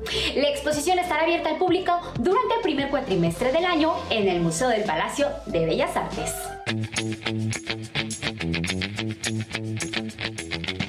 El baile y el incendio finalista del premio Radio de novela se entrecruzan tres amigos que se conocieron en la adolescencia, Natalia, R y Conejo. El reencuentro del trío en Cuernavaca hace aflorar el pasado y nos confronta con su presente.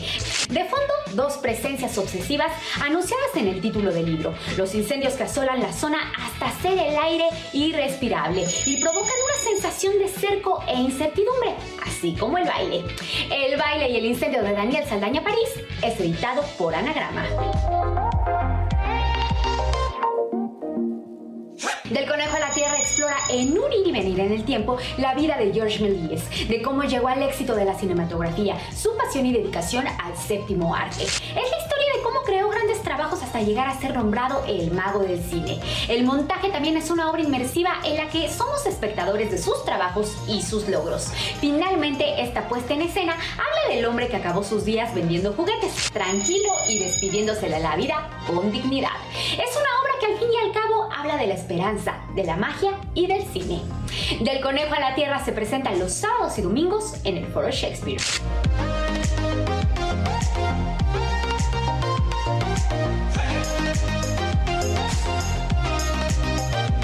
Esta fue la agenda cultural del Heraldo de México. No olvides seguirnos en nuestras redes sociales y compartir. Yo soy Melisa Moreno y me encuentras en arroba melisototota. Nos vemos la siguiente. Pues ahí están las opciones que nos ofrece Melisa Moreno para este fin de semana. Como cada semana, aquí la tenemos. Y antes de irnos a una pausa, Sofía, nuestras redes sociales. Arroba Sofi García MX. Yo soy Alejandro Sánchez y mi Twitter, arroba Alex Sánchez MX. Escríbame, yo le contesto personalmente. Bueno, vámonos rápidamente a un corte y regresamos con más aquí en el informativo fin de semana. Al regresar, la farmacéutica moderna inició en humanos las pruebas de la vacuna contra el VIH.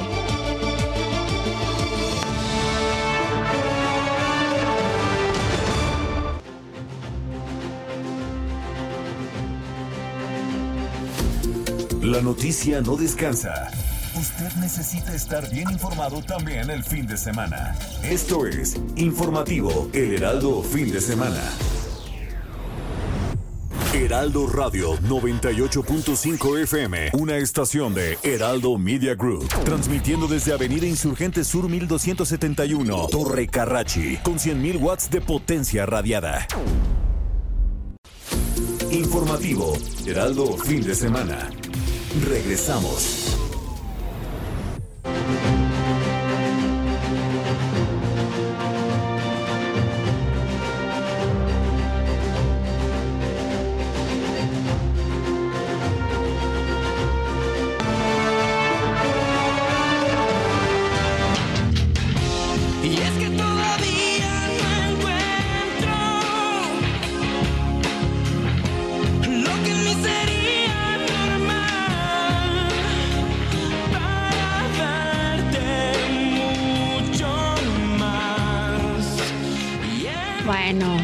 Gracias por continuar con nosotros.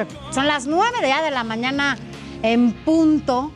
Gracias, estamos, recuerde, en todas las frecuencias del Heraldo Radio a nivel nacional y más allá de las fronteras y también aquí a través de estas imágenes en el Heraldo Televisión. Y esto que estamos escuchando, no me digas que no te acuerdas, Alex. ¿Hace cuántos años? ¿Unos 20 de esta, de esta canción? Seguramente, ¿eh?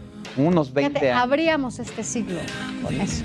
Así es. abríamos este siglo con, con esta, con esta canción, porque bueno, esto es el tema principal de la película Sexo, Pudor y Lágrimas, hace 22 años. Y esto, bueno, pues des- después de que lo estamos platicando con usted, porque bueno, pues después de estos 22 años se ha anunciado ya la segunda parte que se va a estrenar el próximo 4 de febrero. O sea, ya el próximo fin de semana y pues esto volveremos a ver en las pantallas eh, a, a Susana Zabaleta, a Jorge Salinas, que yo ya ni me acordaba de Jorge Salinas, Cecilia Suárez y Mónica Dion. Entonces, bueno, pues vamos a ver de qué se trata esta segunda parte. Qué, qué, qué curioso. Va a ser un buen regreso de estos cuatro actores, actrices en la pantalla grande y la segunda parte, dicen, a veces no es buena, pero vamos a ver, a darles el beneficio de la duda. Escuchemos otro poquito de sexo, pudor y lágrimas. entregarme por completo. Sexo, pudor lágrimas, me da igual. Vámonos a más información porque mire, sobre los negocios irregulares, es la cuarta vez que clausuran un gimnasio aquí en la Ciudad de México, en la alcaldía Álvaro Obregón. Aquí la historia. Por cuarta vez, un establecimiento ubicado en Jardines del Pedregal fue clausurado por autoridades debido a irregularidades en su operación, además de violar el uso de suelo habitacional y generar molestia entre los vecinos. El gimnasio, con razón social de Cage, se ubica en Privada Cantil, una calle con acceso controlado y sin establecimientos mercantiles. El negocio comenzó a operar desde hace cinco meses, lo que rompió la tranquilidad de los vecinos. Estas personas instalaron un gimnasio para hacer biking y para jugar pádel tenis y están en nuestra calle llegando muchas personas a pagar por servicios comerciales. Entonces hay muchos problemas de ruido, este, se escucha música del gimnasio porque las personas se meten ahí a andar en bicicleta con la música a todo volumen y esto empieza a las 7 de la mañana. Derivado de esta problemática, el Instituto de Verificación Administrativa de la Ciudad de México, en acompañamiento con la alcaldía Álvaro Obregón, realizó un operativo para clausurar por cuarta ocasión el negocio. Ya habían venido a checar para ver si tenían los permisos, el uso de suelo y las personas no habían presentado nada. Y pues ya el día de hoy, ya después de varios meses, vino el INVEA y ya les pusieron el sello de clausura. Es que en esta zona no hay permisos para gimnasios, que es lo que estaba ahí. Eso es lo que nosotros sabemos. Entonces, si presentan papeles no hay problema. El problema es que no los presentan. Tras esta última clausura, los vecinos esperan que el establecimiento deje de operar de manera definitiva. Este establecimiento mercantil también cuenta con servicio de valet parking y acaparan todos los estacionamientos, todos los lugares de estacionamiento y, tiene, nuestras visitas se tienen que estacionar fuera de la calle y ellos también llegan a estacionarse fuera de la calle, lo que está provocando caos vial. De violar los sellos y reiniciar labores implicarían multas económicas o arrestos para los responsables del lugar, advirtieron autoridades del INVEA consultadas por El Heraldo de México. Con información de reporteros urbanos, Gerardo Galicia. Vámonos a otros temas y ponga mucha atención, sobre todo ahora que ya sabe que todo el mundo le dice que es importante tomar vitaminas, suplementos alimenticios para, bueno, pues blindar mejor nuestro sistema inmunológico. Porque, mire, esto es una alerta. Cuatro suplementos alimenticios irregulares de la empresa VIP Global de México fueron señalados como productos engañosos. Esto lo señala la COFEPRIS. Según sus evaluaciones, estos suplementos representan un riesgo para la salud, además de incurrir en publicidad ilegal para promover su compra. Ninguno de los cuatro productos cuenta con registro emitido por esta autoridad sanitaria, por lo que, bueno, pues instaron a la población a no comprar ninguno de estos productos. Ya lo sabe, Big Global es esta empresa que está, bueno, pues haciendo uso incorrecto de estos suplementos alimenticios. Y mire, en más información, la farmacéutica moderna ya inició en humanos las pruebas de su proyecto de vacuna contra el VIH. Esta es una gran noticia para el mundo porque el ensayo se encuentra en la fase 1 con 56 adultos voluntarios. La vacuna está diseñada para estimular la producción de anticuerpos capaces de actuar contra las muchas variantes del VIH. Aún no se tiene fecha de fin para el fin de esta fase 1, pero se espera que a finales de año se pueda pasar a la fase 2 y esto ocurre casi después de 40 años de haber aparecido esta enfermedad que puso de cabeza en un momento al mundo. Así es, y mira, justamente hablando sobre este ensayo de la vacuna, pues tenemos aquí la historia del VIH llamado Azueta nos la cuenta. En junio de 1981, la comunidad científica en el mundo conoció la primera evidencia clínica de una enfermedad que se conocería como síndrome de inmunodeficiencia adquirida. Los primeros casos se detectaron en pacientes homosexuales y usuarios de drogas inyectables. Los síntomas comunes eran neumonía y sarcoma. Fue hasta 1983 que se identificó el virus causante del SIDA. En casi 40 años el virus se propagó en todo el mundo y alcanzó a 79.3 millones de personas, según reporte de la Organización de las Naciones Unidas. Hasta 2020, la ONU estimaba 37.7 millones de personas que viven con la enfermedad. 1.7 de ellos son menores de edad y 53% de todas las personas que viven con VIH son mujeres y niñas. En México, desde 1983 hasta noviembre de 2021, la Secretaría de Salud reporta 328.791 personas diagnosticadas con VIH. Pasaron casi 40 años para que iniciaran los ensayos de la primera vacuna contra las numerosas variantes del SIDA en humanos. El objetivo es estimular la producción de anticuerpos capaces de actuar contra el VIH. Para este avance se utilizó la misma tecnología molecular que se usa para la inyección contra el COVID-19. Serán 56 personas en Estados Unidos las primeras en recibir esta nueva vacuna histórica. Amado Azueta, Heraldo Media Group.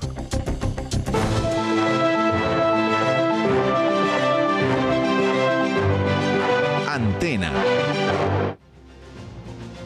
Vámonos con Javier Orozco, que esta vez nos hablará de lo que la Suprema Corte ordenó a las radiodifusoras y televisoras. Qué gran tema, mi querido Javier, buenos días. ¿Cómo estás? Buen día, ¿Qué tal? Javier. ¿Cómo están? Buenos días. Y sobre todo, buenos días a la audiencia. Y es precisamente sobre este rubro de la sociedad, las audiencias, que son los radioescuchas y los televidentes, sobre lo que versará mi opinión el día de hoy.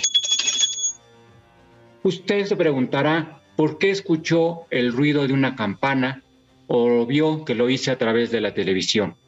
Pues resulta que la primera sala de la Suprema Corte de Justicia de la Na- Nación resolvió que es necesario que la radio y la televisión distingan entre lo que es información y opinión. Para ello es necesario que exista un sonido que advierta a la audiencia cuándo es opinión y cuándo es nota informativa. Resulta totalmente fuera de lugar que la Corte decida este tipo de situaciones.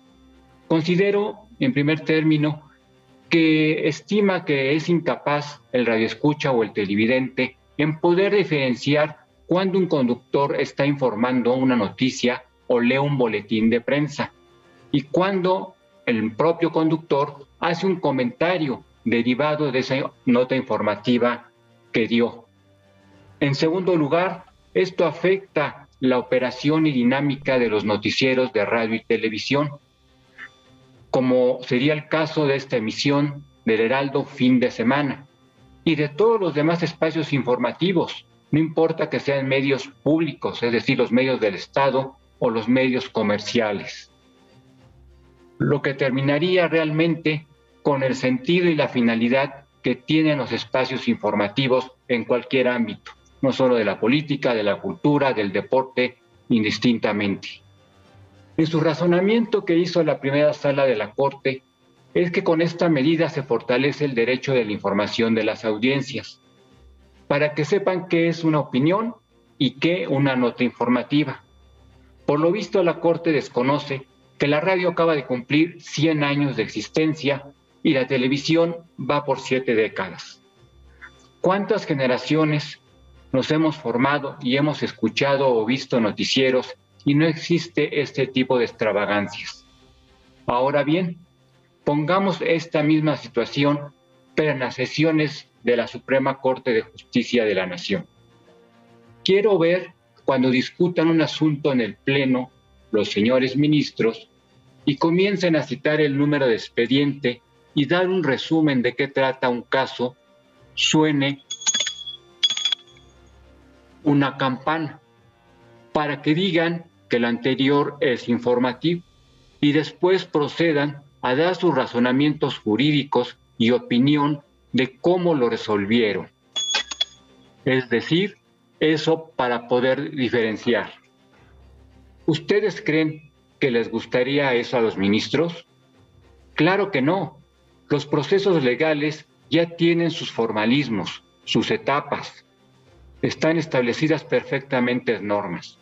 Y es precisamente que también la radio y la televisión tiene ya sus formas de operar sus espacios noticiosos. ¿Por qué no respetar entonces esa libertad de expresión? Lo que le debe de quedar claro a los radioescuchas y a los televidentes es que el primer derecho que tienen es el de elegir con libertad qué desean ver o escuchar y que los derechos de las audiencias son para garantizar precisamente esa libertad que tienen y cuidarlos de cuestiones como noticias falsas, la protección de la infancia, que no exista discriminación, que son derechos de las audiencias que hoy en día ya están en la Ley Federal de Telecomunicaciones y Radiodifusión. Pero esta situación todavía tiene un asunto pendiente de resolverse en el Pleno de la Suprema Corte de Justicia de la Nación, es decir, los 11 ministros, por lo que tienen la oportunidad de rectificar esta decisión regresiva que realmente resulta una situación que nos afecta no solo a los medios, sino también a las personas que nos ven y nos escuchan. Así es.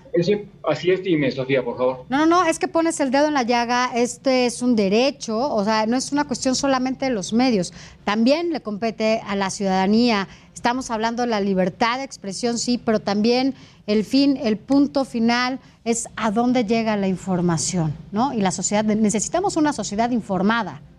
Exacto. Es precisamente en eso. Precisamente digo ahorita, simplemente en las noticias que están presentando, pues estamos observando los avances que hay en la ciencia, por ejemplo, en la, en la inyección que se está preparando la vacuna, mejor dicho, para la... Para el VIH. Exactamente. Entonces tú ahí tendrías que explicar primero, decir que esa es una nota informativa y posiblemente hagas tú un comentario sobre el avance de la ciencia en esta materia y que sería muy importante porque existe millones en el mundo con esa enfermedad.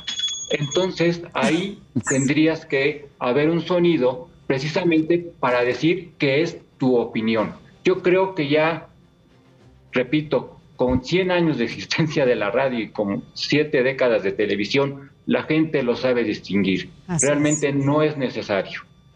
Así es, pero bueno, pues es un tema que da todavía para mucho. Veremos qué pasa allá en la Suprema y por lo pronto, bueno, pues te mandamos un abrazo hasta allá. Ahora sí, literal, Igualmente. a distancia y que tengas un excelente fin de semana. Gracias por Igualmente, estar que con estés nosotros. bien, Sofía Alejandra, hasta luego. Nos escuchamos y nos vemos el próximo sábado. Gracias. Nos vemos. Vale, bye.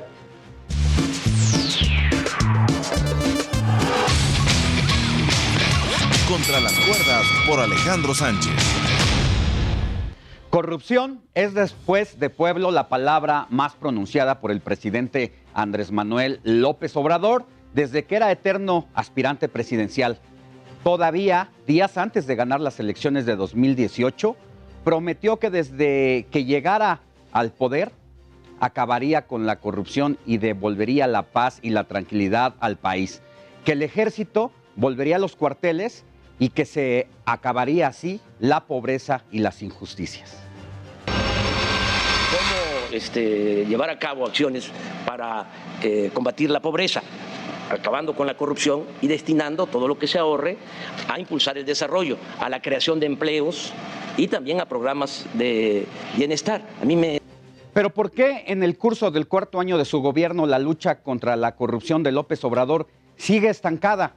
En su reporte más reciente sobre el índice de percepción de la corrupción de transparencia internacional, México se mantiene penosamente en el último lugar de los 38 países que integran la Organización para la Cooperación y el Desarrollo Económico, la OCDE.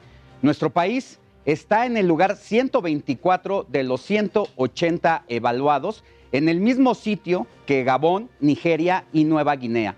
López Obrador no ha logrado avanzar en la calificación internacional contra la corrupción, aunque en todas sus conferencias mañaneras asegure que ya no existe.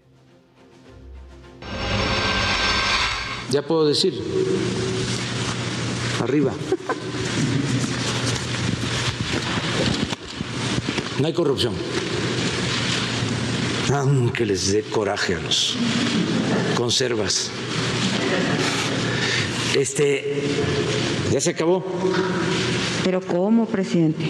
Pues porque el presidente no es corrupto y no tolera la corrupción.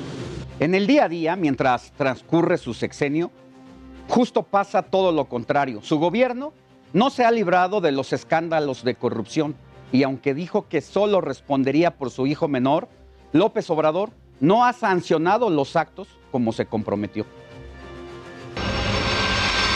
Dejo en claro que si mis seres queridos, mi esposa o mis hijos cometen un delito, deberán ser ju- juzgados como cualquier otro ciudadano. Yo solo respondo por mi hijo Jesús, por ser menor de edad.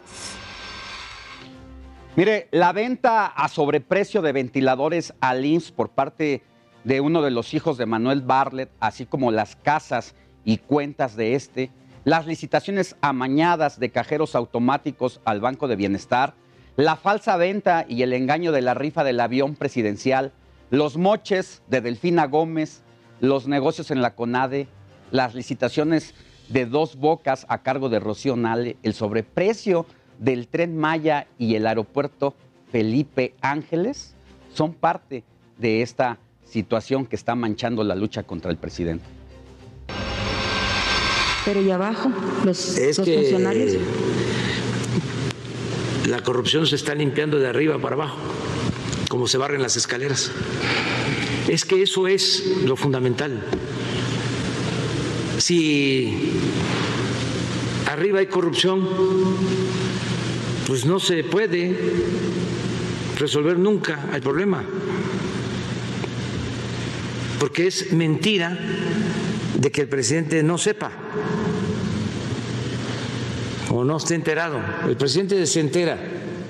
Pues parece que no saben agarrar bien la escoba en Palacio Nacional porque el mal manejo de los recursos económicos también se ha dado en programas como Sembrando Vida, Jóvenes Construyendo el Futuro y otros programas sociales, así como en los contratos y empresas fantasmas al ejército, los lujos de los hijos del presidente y el videoescándalo, por ejemplo, de Pío López Obrador. Todo esto no deja avanzar al gobierno de Andrés Manuel en la lucha contra la corrupción. Pero hasta donde se sabe, el presidente de toda esta situación, ¿qué tanto está involucrado o lo sabe? todos los negocios jugosos que se hacen en el país, negocios de corrupción, llevan el visto bueno del presidente de la República. O es cómplice o se hace de la vista gorda. Pero no es que... Estamos ante una lucha contra la corrupción que eh, de palabra, porque los datos revelan otra cosa. La administración de López Obrador entregó 8 de cada 10 contratos por adjudicación directa en 2020, más que en el gobierno de Peña Nieto.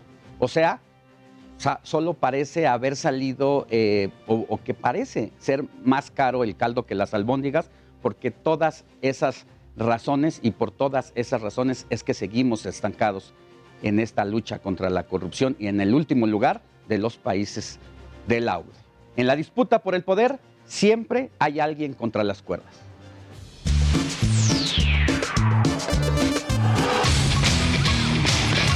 Contra las cuerdas por Alejandro Sánchez. Vámonos a más información y mire, ahora le voy a, pedir que se imagine algo.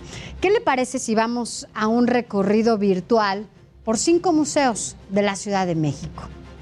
Para que nos lleve de la mano en esta imaginación, vámonos rápidamente con mi compañero Antonio Anistro, porque él nos tiene siempre todos los detalles.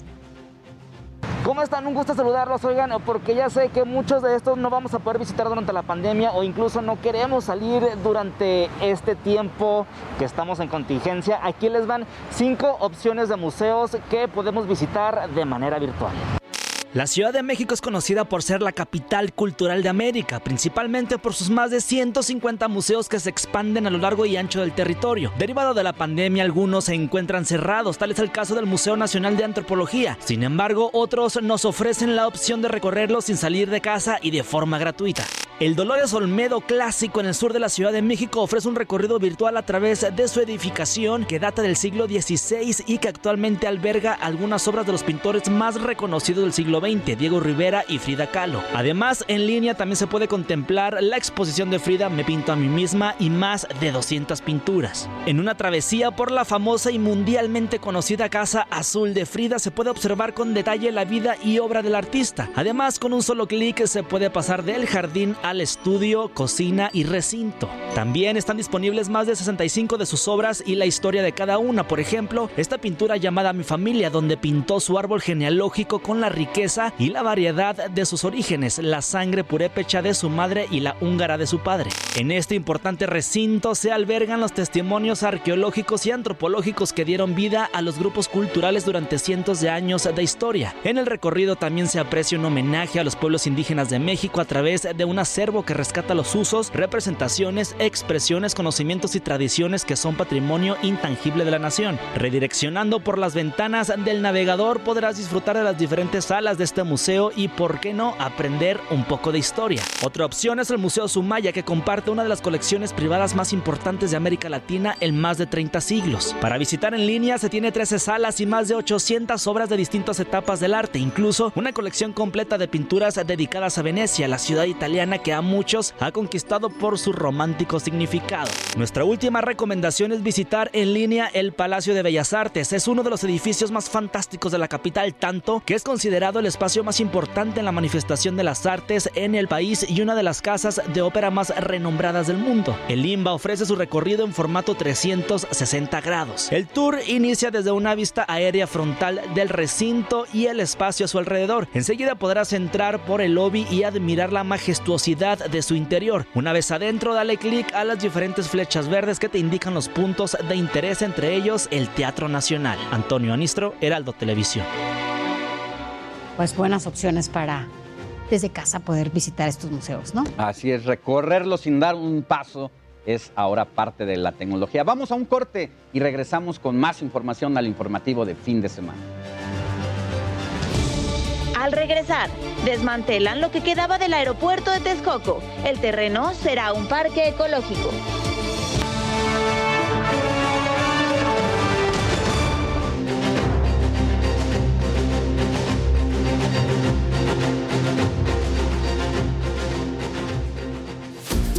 La noticia no descansa. Usted necesita estar bien informado también el fin de semana. Esto es Informativo El Heraldo Fin de Semana. Heraldo Radio. Informativo Heraldo Fin de Semana. Regresamos.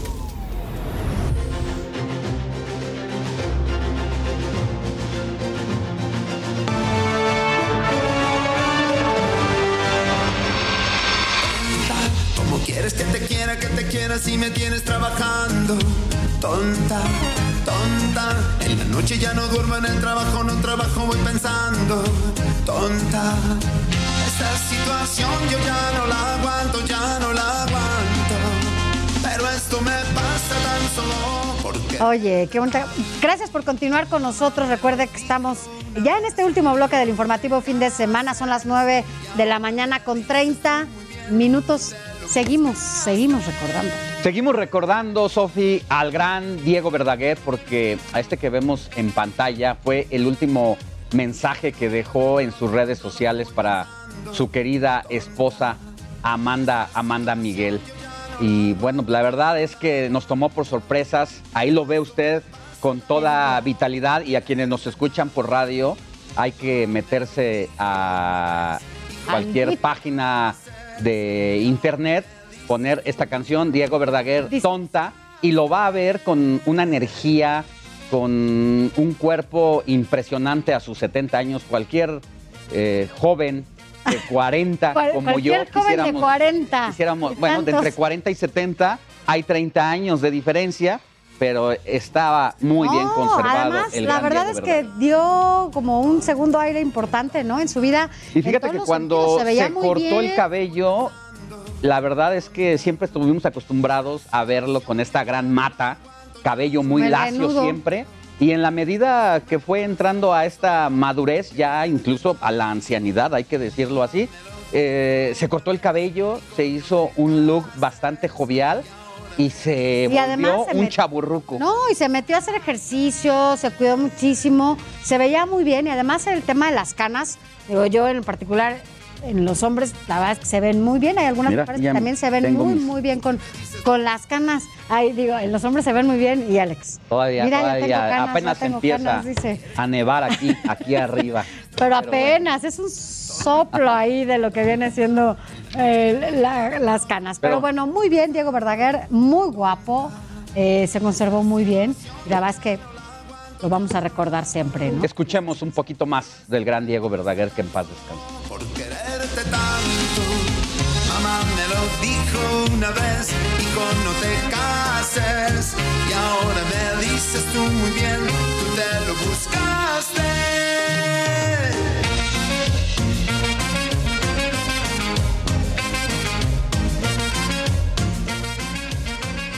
Nos deja con ganas de bailar, así que Así es, ya estabas bailando un poquitín. Eso es lo mejor que le puede pasar a un artista que siempre lo recordemos con su legado musical.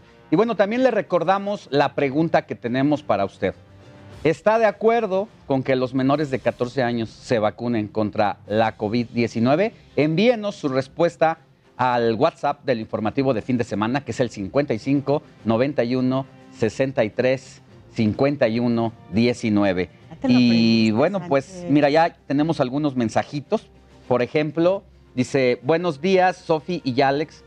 Soy Ismael Hernández, solo una pregunta del licenciado del Río. Ah, ese es otro tema político, ahorita lo vamos a tocar, pero sobre las preguntas de los pequeños. Buenos días, Sofi y Alex. Yo conozco a dos niños muy pequeños contagiados recientemente de 1 a 10 meses y 7 meses de edad. Lo que dice López Obrador es mentira. Soy Laura Silva.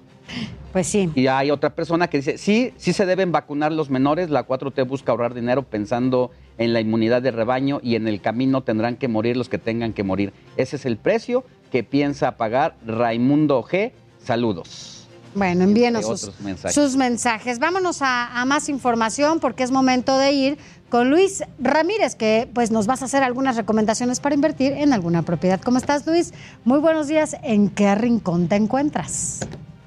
Gracias, querida Sofía, Alex, muy buenos días. Los saludo en esta ocasión desde San Antonio, Texas. Ay, muy bien. Y bueno, pues, eh, hombre, aquí justo eh, trabajando precisamente, y les quiero hacer una recomendación respecto por qué invertir en inmuebles, por qué invertir pro- en propiedades. Y aquí, pues bueno, creo que eh, vamos a hacer alusión a esta canción que escuchaban del gran Diego Verdaguer, que dice, ¿cómo quieres que te quiera? Si me tienes trabajando, ¿cómo dejar de trabajar y vivir de las rentas? Bueno, pues creo que es, por supuesto, el sueño de todas, de todos, poder estar eh, sin trabajar, solamente recibiendo rentas y los inmuebles son el único activo que te permite esa resiliencia, que te permite eh, justo que llegue cada día de mes y tengas tus rentas. Eh, cada los primeros días de mes y tengas tus rentas. Eso es lo que hacemos en mi compañía en vivelarrentas.com en México, aquí en los Estados Unidos y bueno, lo que buscamos es que las personas inviertan tengan rentabilidad cash flow todos los meses, pero también los inmuebles estén subiendo de precios.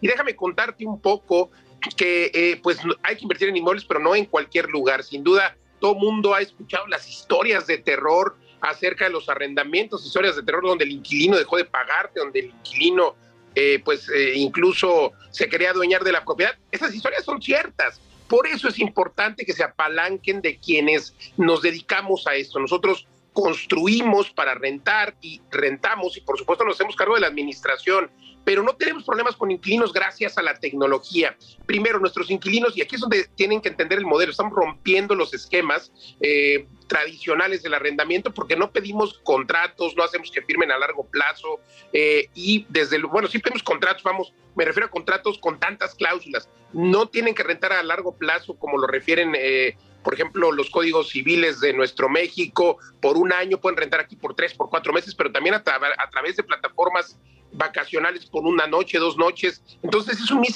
mix, extraordinario. Y luego la oferta que tenemos aquí en Estados Unidos para los mexicanos, queremos cumplir eh, el sueño mexicano, el sueño mexicano de que nosotros los mexicanos vengamos a dar empleo aquí a los mexicanos y por supuesto ¿por qué no también el sueño mexicano en Estados Unidos para los mexicanos que viven en México, que tengan un pedacito de propiedad aquí o una propiedad completa aquí en los Estados Unidos para recibir rentas en dólares? Ahora mismo, por ejemplo, aquí en los Estados Unidos acaba de tener una muy buena jornada eh, la economía al cierre del 2021 y esto por supuesto que beneficia la plusvalía, beneficia eh, eh, a pesar de la inflación, pues bueno, las propiedades justo tienen esa resiliencia de adaptarse a la inflación y quienes tenemos propiedades aquí en los Estados Unidos y los inversionistas de rentas.com diagonal USA, pues estarán recibiendo este 2022 más renta. Eh, y en dólares, con esa resiliencia además. Entonces hay gente que ha invertido aquí en San Antonio, Texas, por ejemplo, y no eh, vive necesariamente en los Estados Unidos, invierten desde México y nosotros en nuestra compañía nos hacemos cargo de todo, de mantener las propiedades eh, perfectamente en buen estado y claro también de cobrar las rentas y las personas que invierten con nosotros solo tienen que ir a cobrar justamente estas rentabilidades cada mes a su banco, querida Sofía, Alex. Y bueno, pues eh, creo que invertir en un inmueble hoy Además, es una oportunidad extraordinaria porque van a subir los precios aquí en Estados Unidos, en México, ya están empezando a subir, pero también las tasas de interés muy pronto, en marzo, abril, aquí en Estados Unidos van a subir. Y luego en México igualmente van a subir las tasas de interés. Así es que es momento, es momento de comprar un inmueble, de invertir lo que tengas y para eso te ofrecemos, como siempre, una sesión de coaching en la que mi equipo y tu servidor te vamos a asesorar sin costo, una sesión de coaching que dura media hora, pídela para que inviertes en México en destinos como Tulum, desde 550 mil pesos puedes obtener un fractional, además ir a visitar tu propiedad. Y bueno, pues eh, creo que ya estamos eh, eh, por cerrar el primer mes del año, no postergues esas metas, es importante que empieces a invertir ahora y esta sesión de coaching te la vamos a dar sin ningún costo. Sofía Alex, ¿dónde me encuentran en mi página, en redes sociales, Facebook, Instagram, como Luis Ramírez? Mundo inmobiliario para todas las personas que lo escuchan en todo México y aquí en los Estados Unidos, justamente en San Antonio y otras ciudades, pues los invito también a que me vean el programa que tenemos hoy a las 4 de la tarde. Se escucha aquí eh, a través de la frecuencia de El Heraldo Radio. Tenemos cinco años al aire, se llama Mundo Inmobiliario, vive de las rentas, sábados 4 de la tarde, jueves 10 de la noche. Y mi querida Sofía Alex, pues ya estamos terminando el primer mes. Quien ha, el primer mes del año, quien ha postergado esta decisión de comprar un inmueble, Síganme ahora como Luis Ramírez, Mundo Inmobiliario, y diga, pregúntenme dónde invertir. Así es. Te vamos a seguir, Luis Ramírez, como siempre. Gracias por estar con nosotros y nos escuchamos el próximo sábado. Buen día. Igualmente, gracias, Sofía Alex. Buen día. Gracias, buen día. Buen día, mire, y siguiendo con más información, le cuento que la alcaldesa de Cuauhtémoc, Sandra Cuevas, anunció que la demarcación va a tener 15 búnkers de seguridad ciudadana los cuales estarán distribuidos en las 33 colonias de la alcaldía y estarán conectados a cámaras de seguridad C2 las 24 horas del día. Esto en una torre de control con botón de pánico y altavoz para emergencias con un policía, un asesor jurídico y un elemento de la fuerza elite de reacción inmediata para tener a la Cuauhtémoc como la alcaldía más segura. Esto es resultado del esfuerzo por atender las demandas que exigen los habitantes de la alcaldía.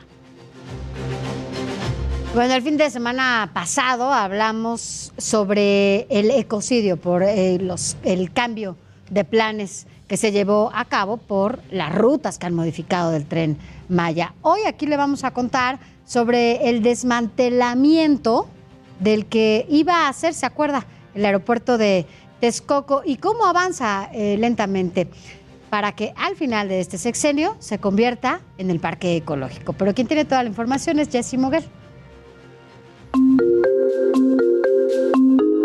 Son los vestigios de un aeropuerto que nunca despegó.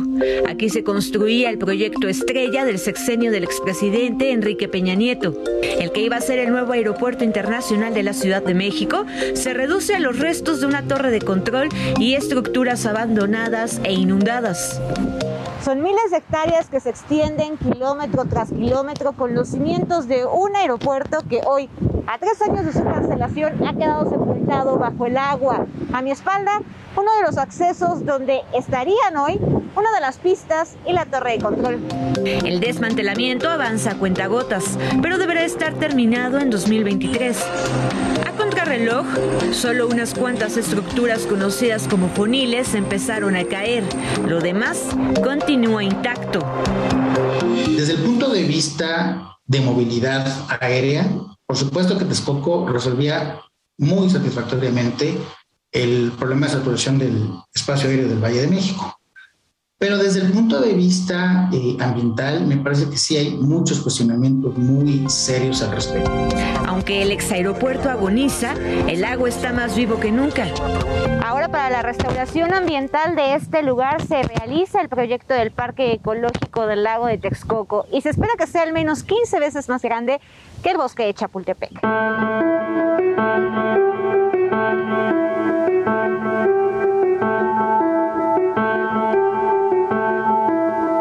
Será un área natural protegida de cerca de 14.000 hectáreas que concentrará al lago Nabor Carrillo, la Ciénega de San Juan, un vivero, ciclovías, juegos, áreas deportivas, recreativas y culturales, así como la rehabilitación de vialidades gratuitas. Bueno, hay siete ríos del oriente de la Ciudad de México, nueve, siete convergían en esta zona que era un, un punto más bajo del valle en algún momento. Eh, la idea pues es tratar de volverle a dar entrada a esos ríos y que lleguen a donde naturalmente llegaban, que era lo que estamos buscando recuperar principalmente tres zonas lagunares. El lugar tendrá tres objetivos principales, ser una reserva ecológica, una zona de regulación y un espacio público de convivencia familiar con la fauna del lugar. Según la Comisión Nacional del Agua, su inauguración de forma parcial está planeada para 2023 y para el 2024, es decir, para el final del sexenio, se tiene previsto que abra completamente al público. Con imágenes de Temo Robles, Jessica Muguel, Heraldo Televisión.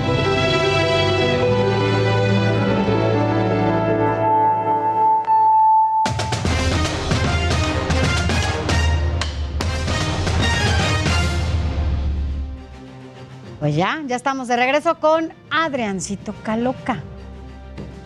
Mi querido Adrián. Sofi Alex, qué gusto me da saludarlos esta mañana. Hay muchísima información deportiva de muchas disciplinas. Arrancamos rápidamente con las eliminatorias rumbo a Qatar 2022. México contra Costa Rica se van a enfrentar el día de mañana domingo a las 5 de la tarde en la cancha del Estadio Azteca. Hay que recordar que este encuentro, al igual que el siguiente, que es el miércoles frente a Panamá, pues eh, serán a puerta cerrada y esto debido a que la selección mexicana está pagando pues el castigo debido al grito homofóbico que se sigue pues ejecutando por parte de la afición. Pero hasta el momento el octagonal eh, demuestra en este instante dentro de las posiciones a Canadá como líder aún con 19 unidades, seguido de Estados Unidos con 18 y México se encuentra en el tercer sitio con 17 puntos, eh, por lo cual México estaría en este momento ingresando a la Copa del Mundo de manera directa. Los primeros tres lugares entran directo, insisto, y el cuarto sitio, que en este caso sería Panamá con 14 puntos, estaría enfrentando a la mejor selección en la eliminatoria de Oceanía, algo que ya ocurrió hace dos ciclos mundialistas para Brasil 2014, donde justo México llegó en ese instante al repechaje y se enfrentó a la selección de Nueva Zelanda. Pero esperemos que ahora pues no suceda y se clasifique de manera directa. Pasando a otras noticias, a otra disciplina, no puede faltar hablar este fin de semana de la NFL y es que justamente este domingo se van a definir ya a los dos equipos que estarán eh, jugando dentro de 15 días el Super Bowl o el Supertazón, sí, claro, allá en Los Ángeles, California. Pero de mientras este domingo vamos a conocer quiénes serán los finalistas por eh, parte de ambos encuentros, tanto de la final de la Conferencia Nacional como de la Americana. Primero se jugará en la Americana 2 de la tarde, hora de México. Los jefes de Kansas City se estarán enfrentando a los Bengalíes de Cincinnati, mientras que a las 5 y media de la tarde, los Carneros de Los Ángeles frente a los 49 de San Francisco. Aquí una curiosidad: el estadio de Kansas City para esta ocasión, el Arrowhead Stadium, va a ser el primero en la historia en recibir cuatro partidos de final de conferencia americana de manera consecutiva: 2018, 2019, bueno, así sucesivamente. Y eh, la situación eh, del otro lado, en la final de la conferencia nacional, pues que las últimas seis veces que se han enfrentado Rams y 49ers, las seis ocasiones se lo ha llevado el equipo de los gambusinos, por lo cual los, los Rams van a tratar de quitar esta situación. Pasando a otra disciplina más, porque les digo que hay mucha información deportiva, ahora hablemos de tenis con el abierto de Australia. Sofi, yo sé que esto te va a interesar mucho y es que esta madrugada llevó a cabo la final eh, femenil en donde la número uno del mundo, la australiana Ashley Barty, derrotó a la australiana la número 30, y con esto, pues ya eh, después de 44 años, una australiana vuelve a ganar eh, el abierto de Australia. Mañana a las dos y media de la mañana, hora de México, se va a definir la varonil. Rafa Nadal, el número 7 tu novia, tu novio, perdón, mi queridísimo Sofi, contra el número 2, el ruso Daniel Medvedev. Oye, pues mañana cuando ya estemos de nuevo al aire, a partir de las 7 de la mañana, ya sabremos los resultados y tú nos dirás. Así ¿no? es, justamente. Oye, bueno, pues ya nos vamos, pero antes de irnos, queríamos decirte que, oye, la niña de 13 años, maravillosa, ¿no? Brutal, la verdad es que, o sea, de verdad, tiene una, eh, un talento verdaderamente muy bueno. Iba en la pista, iba rebasando a todos, incluso Sí, ya me imagino. Bueno. Sí, la verdad es que tiene mucho futuro y la verdad también es que un deporte que siempre ha sido dominado por varones, ya son, además de esta niña, hay por ahí otras dos, pero que pueden irle abriendo pista, literalmente, a las mujeres en esta disciplina. Gracias, Adrián. Gracias a ustedes, que tengan muy buenos días. Vaya, Adriancito. Cambiemos de tema porque, mire, le voy a contar las tendencias de Google en nuestro país. El número uno en el año pasado fue el nombre del fallecido Diego Verdaguer. Número dos, la palabra deportes. La tendencia tres fue de Rafael Nadal, Nodal, Nadal, ¿no? Rafael Nadal Rafa y Nadal, las personas tenista. también que buscaron otras cosas fue qué es leer y por último Ricardo Montaner.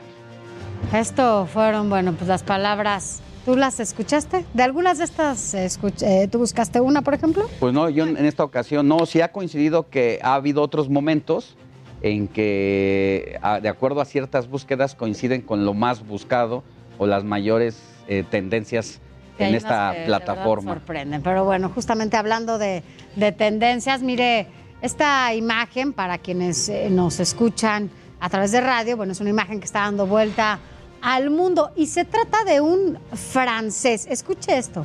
Es un francés de 33 años que se sometió a una nueva cirugía en la que, bueno, pues se le amputaron dos dedos eh, de cada mano y además se cortó la punta de la lengua para que quedara bífida, una, una modificación que la deja similar a la, a la de una serpiente. Y además este hombre de 33 años se quitó las orejas y se colocó implantes de la cabeza para que luciera como, como si tuviera cuernos, pues. Esto, todo esto, solo lo hace porque él quiere parecer extraterrestre, quiere parecer un alien. Y la verdad es que Bueno. era un joven muy guapo a- y a sus 33 años Joven, comenzó a destrozarse el cuerpo porque también se mutiló la nariz, se mutiló los labios y ha sido tendencia a nivel internacional porque en Francia no podía hacerse estas modificaciones debido a que la ley de su país No se lo impide. Pero ¿dónde cree que encontró doctor donde sí se puede Pregunta hacer eso? abierta. Aquí en. México. Vino a Guadalajara a fin de año a que le amputaran dos dedos de cada mano para que le queden así y esto le haga parecer que pueda tener como una garra. Y cuando lo digo así, es que lo estoy- en radio es como, como si nada más tuviera así como quien apunta Como una pistola. Así él se, se se mo- se mochó los dedos el, el meñique y este, ¿cómo se llama? El- Él anula. eh, bueno, se, mo- se mochó los últimos dos Dos dedos, de la mano de cada El lado y el todavía pagó por eso, imagínense. Así, así es más fácil. Vámonos al desresumen con Abraham Estás Arreola. en estos temas de los dedos. La semana siempre tiene información importante, pero en estos minutos te voy a platicar de todo lo contrario. En una morgue de Rusia, las cámaras captaron a un cadáver que regresaba a la vida. Eso no me lo esperaba. El cuerpo inerte da unos pasos antes de que acabe el video, pero ¿es esto real? Muchos especulan que podría ser un truco publicitario, pero ¿quién sabe? ¿O no? Esta cosa es real, hijo.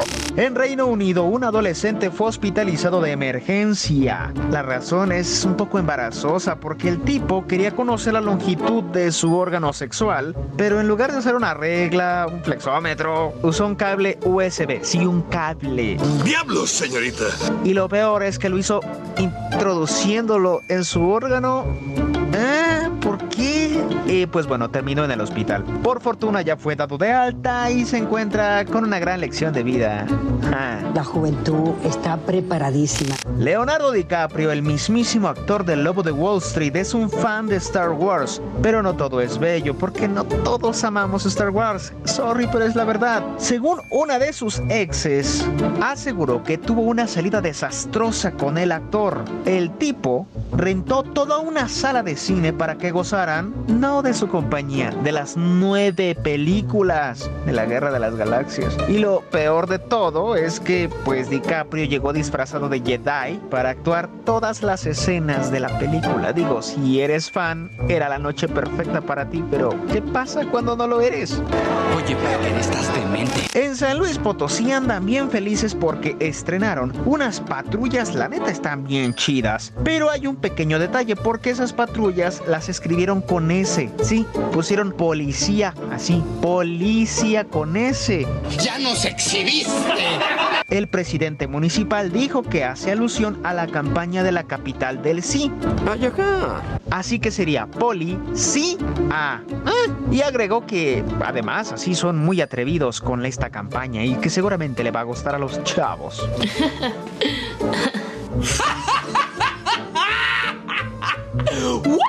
Y vamos a la Ciudad de México. Tocar el claxon innecesariamente en el tráfico de nuestra bella capirucha podría hacernos acreedores a una multa. ¿Ah, que no lo sabías? ¡Ay, ya te enteraste! Esto como una medida antiestrés. Ya de por sí, las multas pueden llegar hasta los 900 pesos, pero ojo, esto no significa que no se pueda usar el claxon, solo hay que usarlo para emergencias, no para estar tocándolo cada rato. Pero yo no sabía de la multa, ya estás enterado. No, no, no, no, no, no, no. ¡Claro que no! ¡No! ¡No! ¡Me reú! ¡No! ¡No! Y ahora ya estás bien informado. O, ¿sabes qué? Tal vez no. Pero mira, ¿a poco no están chidos los temas, no? Yo soy Abraham Arreola, me encuentras en Twitter como ABArreola7. ¿Para qué o qué? Oye, muy Pues bueno ahí está siempre, el ¿no? Abraham? resumen. Ah. Nosotros ya llegamos al final de esta emisión nada más de hoy domingo y nosotros de sábado y nos escuchamos mañana domingo porque la noticia no descansa. Sofía García, es, a partir de las 7 de la mañana. Gracias, Alex. de las 7, lo dejamos con este tema musical de Diego Verdaguer. Hasta estar muy bien cuidado, trátalo bien, si lo robado. Heraldo Media Group presentó Informativo El Heraldo Fin de Semana con Sofía García y Alejandro Sánchez a través de El Heraldo Radio. Con la H que sí suena y ahora también se escucha. Even when we're on a budget, we still deserve nice things. Quince is a place to scoop up stunning high-end goods for 50 to 80% less than similar brands. They have buttery soft cashmere sweaters starting at $50, luxurious Italian leather bags, and so much more. Plus, Quince only works with factories that use safe, ethical, and responsible manufacturing. Get the high-end goods you'll love without the high price tag with Quince. Go to quince.com/style for free shipping and 365-day returns.